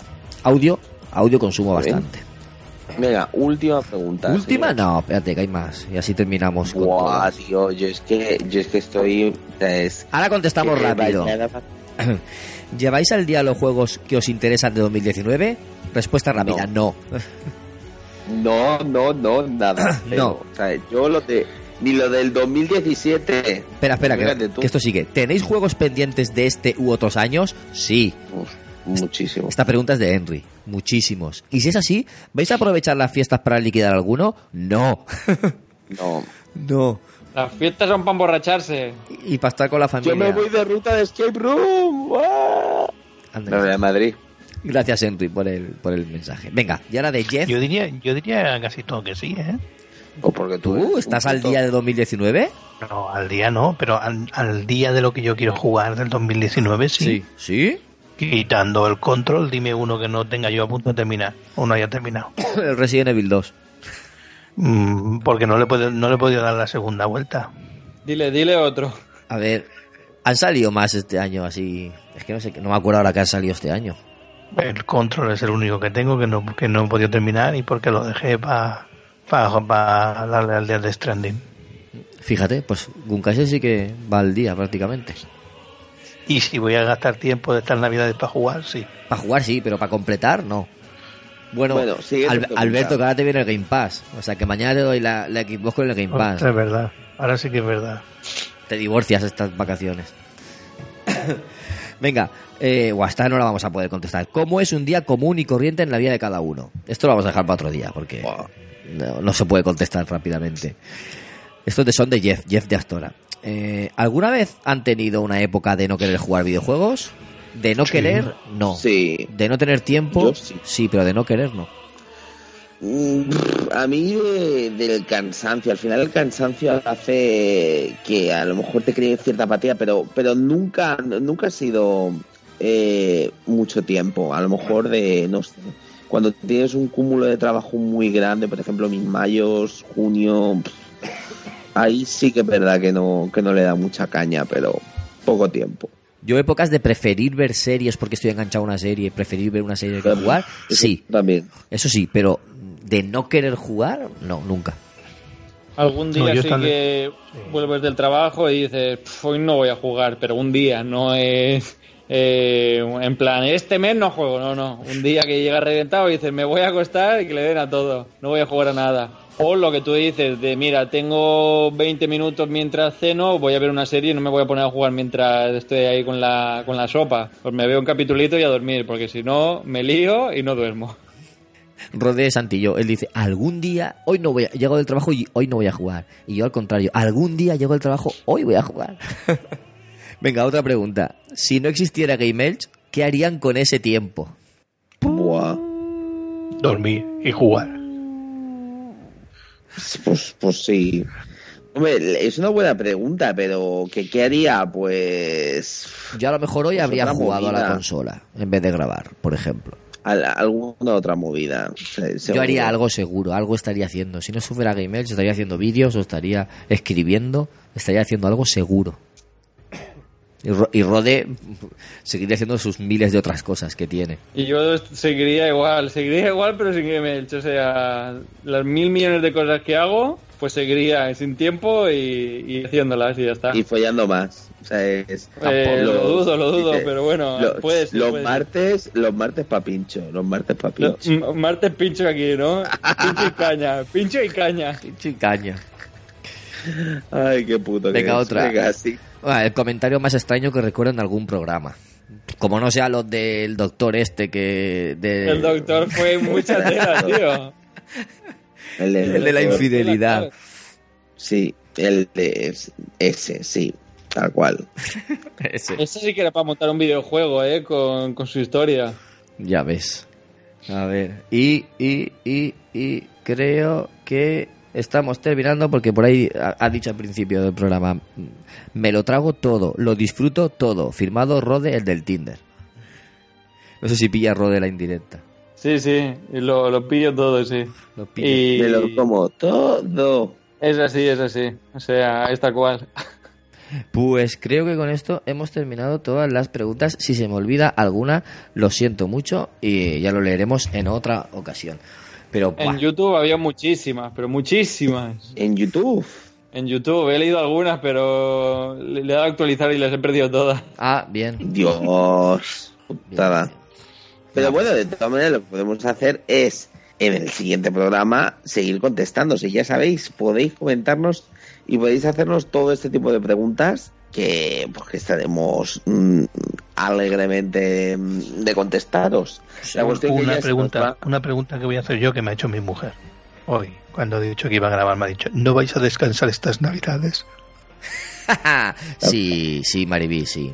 No grabaremos. No vamos a descansar nunca. No grabaremos, No grabaremos. pero sí jugaremos y sí que habrá programas de Game Edge. Si esta gente me manda los audios que me tiene que mandar, tendremos Estamos trabajando en ello. tendremos programas de Game Edge, aunque nosotros no grabemos, porque esto es la magia de la, del podcasting. Tengo ahí todo preparado para que las dos semanas que nos estaremos grabando, que haya audio. Pues nada, David, si quieres ya vamos directos a los comentarios si, si te complace. Vamos pues.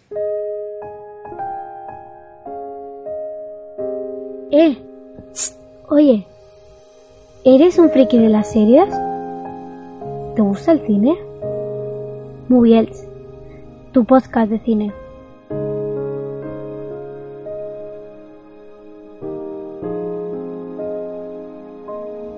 Contacta con Moviels. Síguenos en Twitter en arroba y búscanos en Facebook como Moviels FM. Moviels, tu podcast de cine en clave social.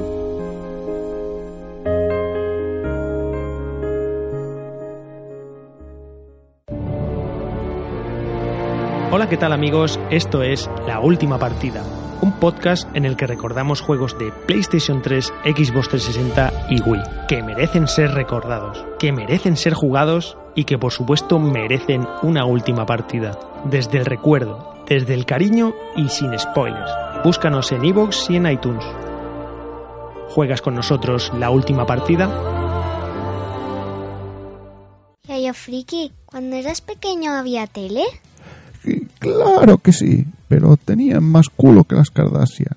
¿Y tenías Netflix? Eh, parecido, tenía que ir a un videoclub. Y normalmente el dueño te recomendaba qué película ver. ¿Y jugabas a la consola y al Minecraft? Los juegos se veían en 8 bits, como los cubos de Minecraft, pero en general jugábamos más en la calle que en la consola. Los viejos frikis nunca mueren. Si te has sentido identificado con Yayo Friki o quieres saber de qué está hablando, Los viejos frikis nunca mueren es tu podcast. Podcast donde se habla de cultura de los 80, 90, pero también de temas actuales. Espero que os guste, paséis un buen rato y a quien haya vivido los temas que trato, espero despertar su lado nostálgico. Y quien no, espero despertar su interés. Y así conozca mejor estos años que están reviviendo una nueva época dorada. Podéis encontrar a los viejos frikis nunca mueren en iBox e iTunes o en tu podcast favorito. También nos puedes encontrar en Facebook con el mismo nombre o en Twitter como arroba yayofriki.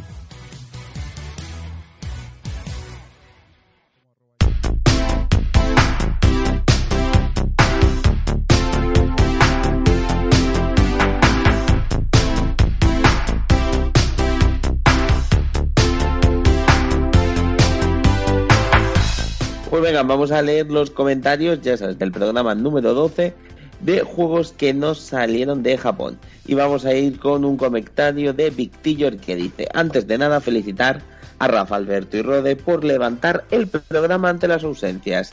Me habéis hecho volver a rememorar grandes recuerdos de con la PlayStation 1 y aquellos juegos de importación. ¡Qué grandes sois! Y dice, por cierto, cuando Rode eh, ha hablado de Pokémon y el pueblo lavanda, sería un buen tema de un programa, el tema de pulos, leyendas y misterios del videojuego.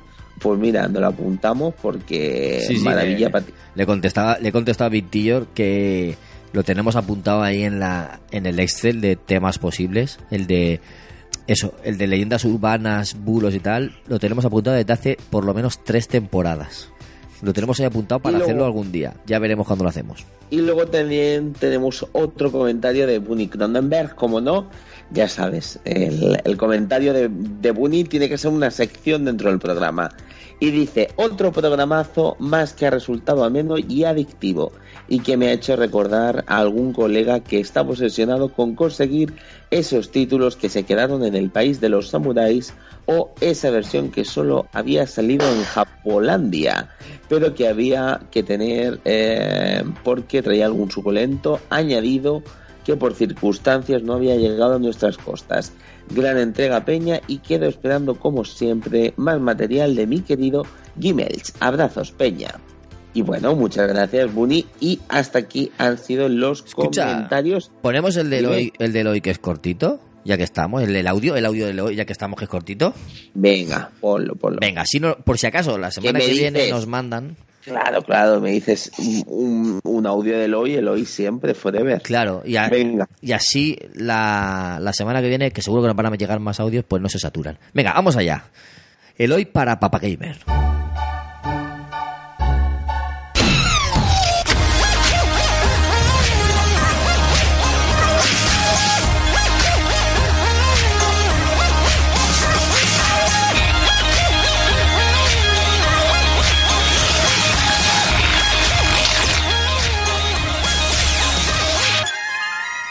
Hola a todos, soy Eloy Castillo y estoy preparando un audio para la sección de Papa Gamer.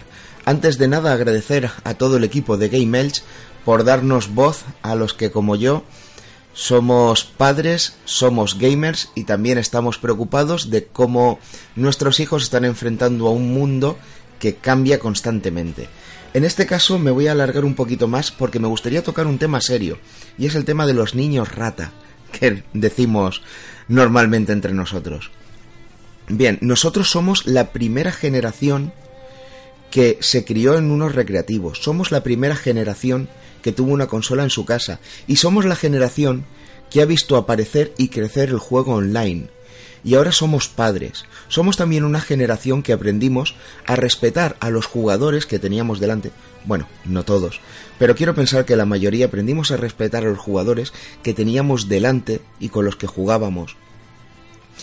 Y creo que es nuestro deber y nuestra responsabilidad transmitir ese valor a nuestros hijos.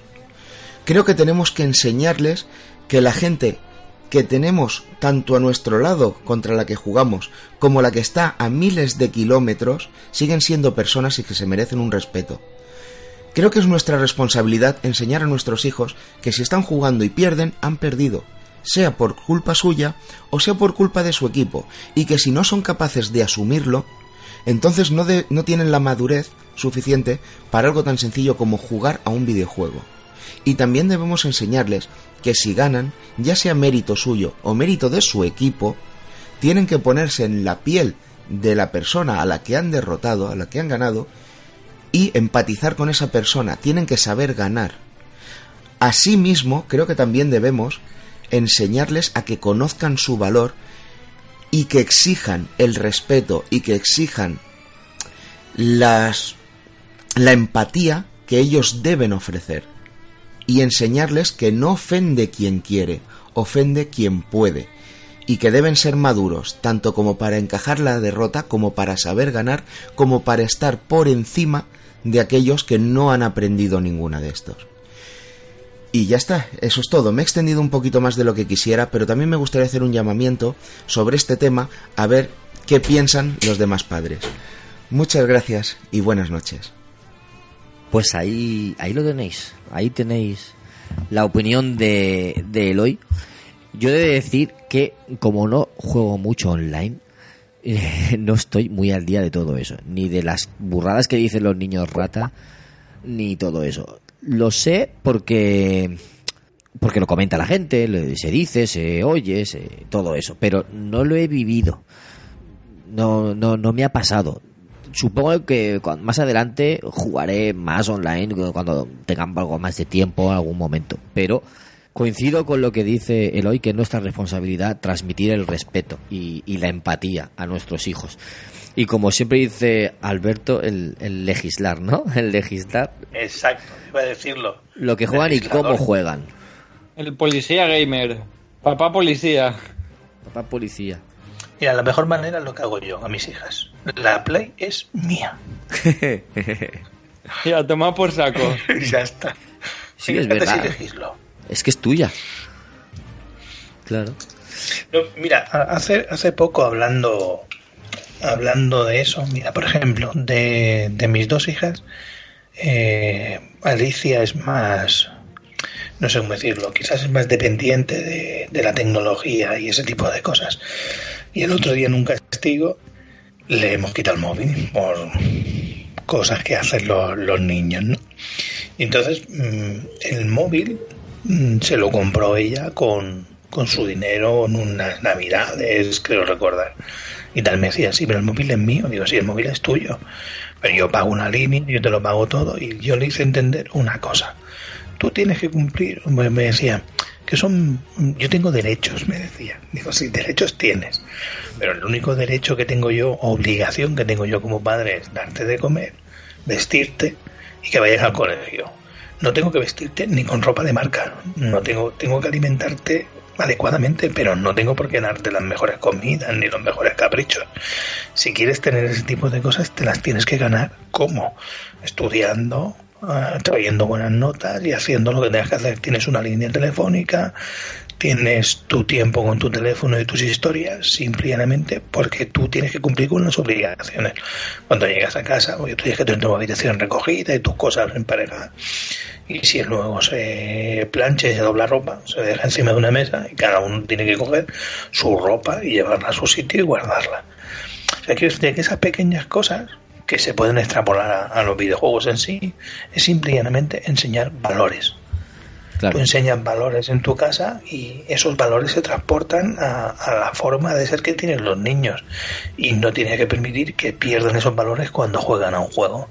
Bien sea un juego violento, un juego online o lo que sea. pues Bien que, que lo decías. Igual que tú cuando juegas no quieres encontrarte con un gilipollas que te falte el respeto y que te destroza la partida, tú no tienes que hacer exactamente lo mismo. Tal cual.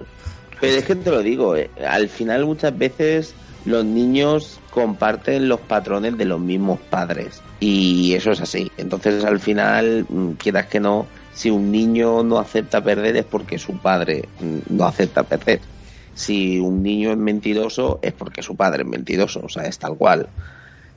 Muchas y muchas Hace veces mucho tiempo, hace mucho esas tiempo, pero cosas son aprendidas, tal cual. Hace mucho tiempo leí un chiste que decía que la profesora llamaba al padre y decía, es que su hijo grita mucho en clase. Y dice el padre, ¿cómo que mi hijo grita mucho en clase? Pues eh, es un poco eso, ¿no? Eh, lo, lo que dice Rafa yo creo que es lo más, lo más básico. O sea, eh, ellos viven, maman, maman de eso y además ya no solo la prueba la tienes en que cuando uno se va haciendo mayor te vas dando cuenta que tú mismo te pareces mucho más a tus padres de lo que te dabas cuenta. Sí. Entonces tus hijos es exactamente lo mismo. Fíjate que esta mañana escuchaba en un podcast de, de Madresfera, ¿no? De Buenos Días Madresfera, como os decía, que están hablando de cuándo es el momento de darle el primer móvil a los hijos, ¿no? Dice que hoy en día la edad está en torno a los 10 años, por el tema de comunión y todo eso. Pero una de las cosas que decían, ¿eh? digo móvil porque es tecnología, lo traigo aquí por es- y porque es el tema que estamos hablando. Eh, decían que una de las una de las formas de, de controlar, de ayudar a, a- a educarlo, a transmitir los valores y a que sepan hacer un buen uso de la tecnología es redactar un contrato. Tú redactas un contrato con ellos. No un contrato, toma, este es el contrato, sino con ellos. Y, y ponían varios, varios puntos, ¿no? Que cada uno re- eh, resuelva. Por ejemplo, un punto que ponía, si yo veo en el instituto que hay unos compañeros que están abusando, que están insultando o metiéndose con otros compañeros, yo inmediatamente debo y pone puntos suspensivos. Para que cada uno, hablando con sus hijos, lo rellene. Pues o debo defenderle, o debo avisar a un adulto, o debo avisar a un profesor, o lo que sea, ¿no? Dependiendo de cada niño, porque hay algunos más valientes, otros más tímidos, pues cosas así. ¿Cuántas horas o minutos al día puedo usar mi teléfono? Tantas, ¿no? Los padres llegan a un acuerdo con sus hijos. Pues, pues podrás usarlo tantas horas al día, no sé qué, no sé cuánto. En el momento que te digamos, tienes que dejarlo porque vienes, te vienes a cenar, lo que sea. Mientras cenamos, no, no lo vamos a utilizar, todo eso. La, la sugerencia es que se rellene con ellos el contrato para hacerlos partícipes, para que ellos también elijan, llegas a un acuerdo, ellos lo comprenden, pero luego además es importantísimo que los padres también cumplan ese contrato. Tú no puedes decirle a tu hijo, no cojas el móvil mientras estamos cenando y tú estás cenando con el móvil en la mano, porque no estás dando ejemplo. Entonces, dar ejemplo es importantísimo. Entonces tenemos que, eh, si tú lo miras así, el, el hacer así las cosas te va a ayudar a ser mejor padre o mejor persona, porque mm, eh, mejor persona, porque tú vas a hacer las cosas para hacer, para dar ejemplo y ellos se van a fijar en, en esas cosas. Eso es un ejemplo de lo que quería decir. Tenía planeado para este programa traer un, un artículo del Centro Baeza, pero lo traeré la semana que viene porque no, no da tiempo, pero era sobre eh, ciertas pautas para, para ayudar con eso, con los niños que están empezando a jugar y todo eso. Y solo también para, para terminar comentarle a Eloy, que yo no estuve la semana pasada, yo sí que he visto varios capítulos de, de Marcus Level, que él lo comentó la semana pasada. Marcus Level, os lo dije hace tiempo, os lo dije la temporada pasada, que son unos dibujos que son un homenaje a, a los videojuegos, como decía, de a Zelda, a Shadow de Colossus, a un montón de cosas. Y hay un montón de referencias a los videojuegos y, y- usa mucho el lenguaje del, del videojuego, el metalenguaje del videojuego. Y son unos dibujos muy sencillitos, pero te despiertan una sonrisa por eso, por los homenajes que hace. Y, y nada, muchas gracias Eloy por tu audio, por tu reflexión. Y escúchatelo la semana que viene, porque lo que lo que voy a traer de el artículo ese de Centro de Centro Baeza va a ser muy interesante, ya lo verás. No solo en Papa Gamer no solo vamos a contar a qué juegan nuestros hijos, sino también eh, cómo van aprendiendo a jugar, cómo van evolucionando y eh, pues eso, cosas relacionadas con la crianza de los niños, que trucos, consejos, mm, pautas, tips, todo eso. Vamos a intentar traer durante toda la temporada. Bueno, perfecto. Y ya después de esto, chicos, solamente nos queda decir adiós, despedir el programa, decir que nos podéis enviar todos los comentarios que queráis y solamente queda decir adiós. Buenas noches. Buenas noches. by the band, drowning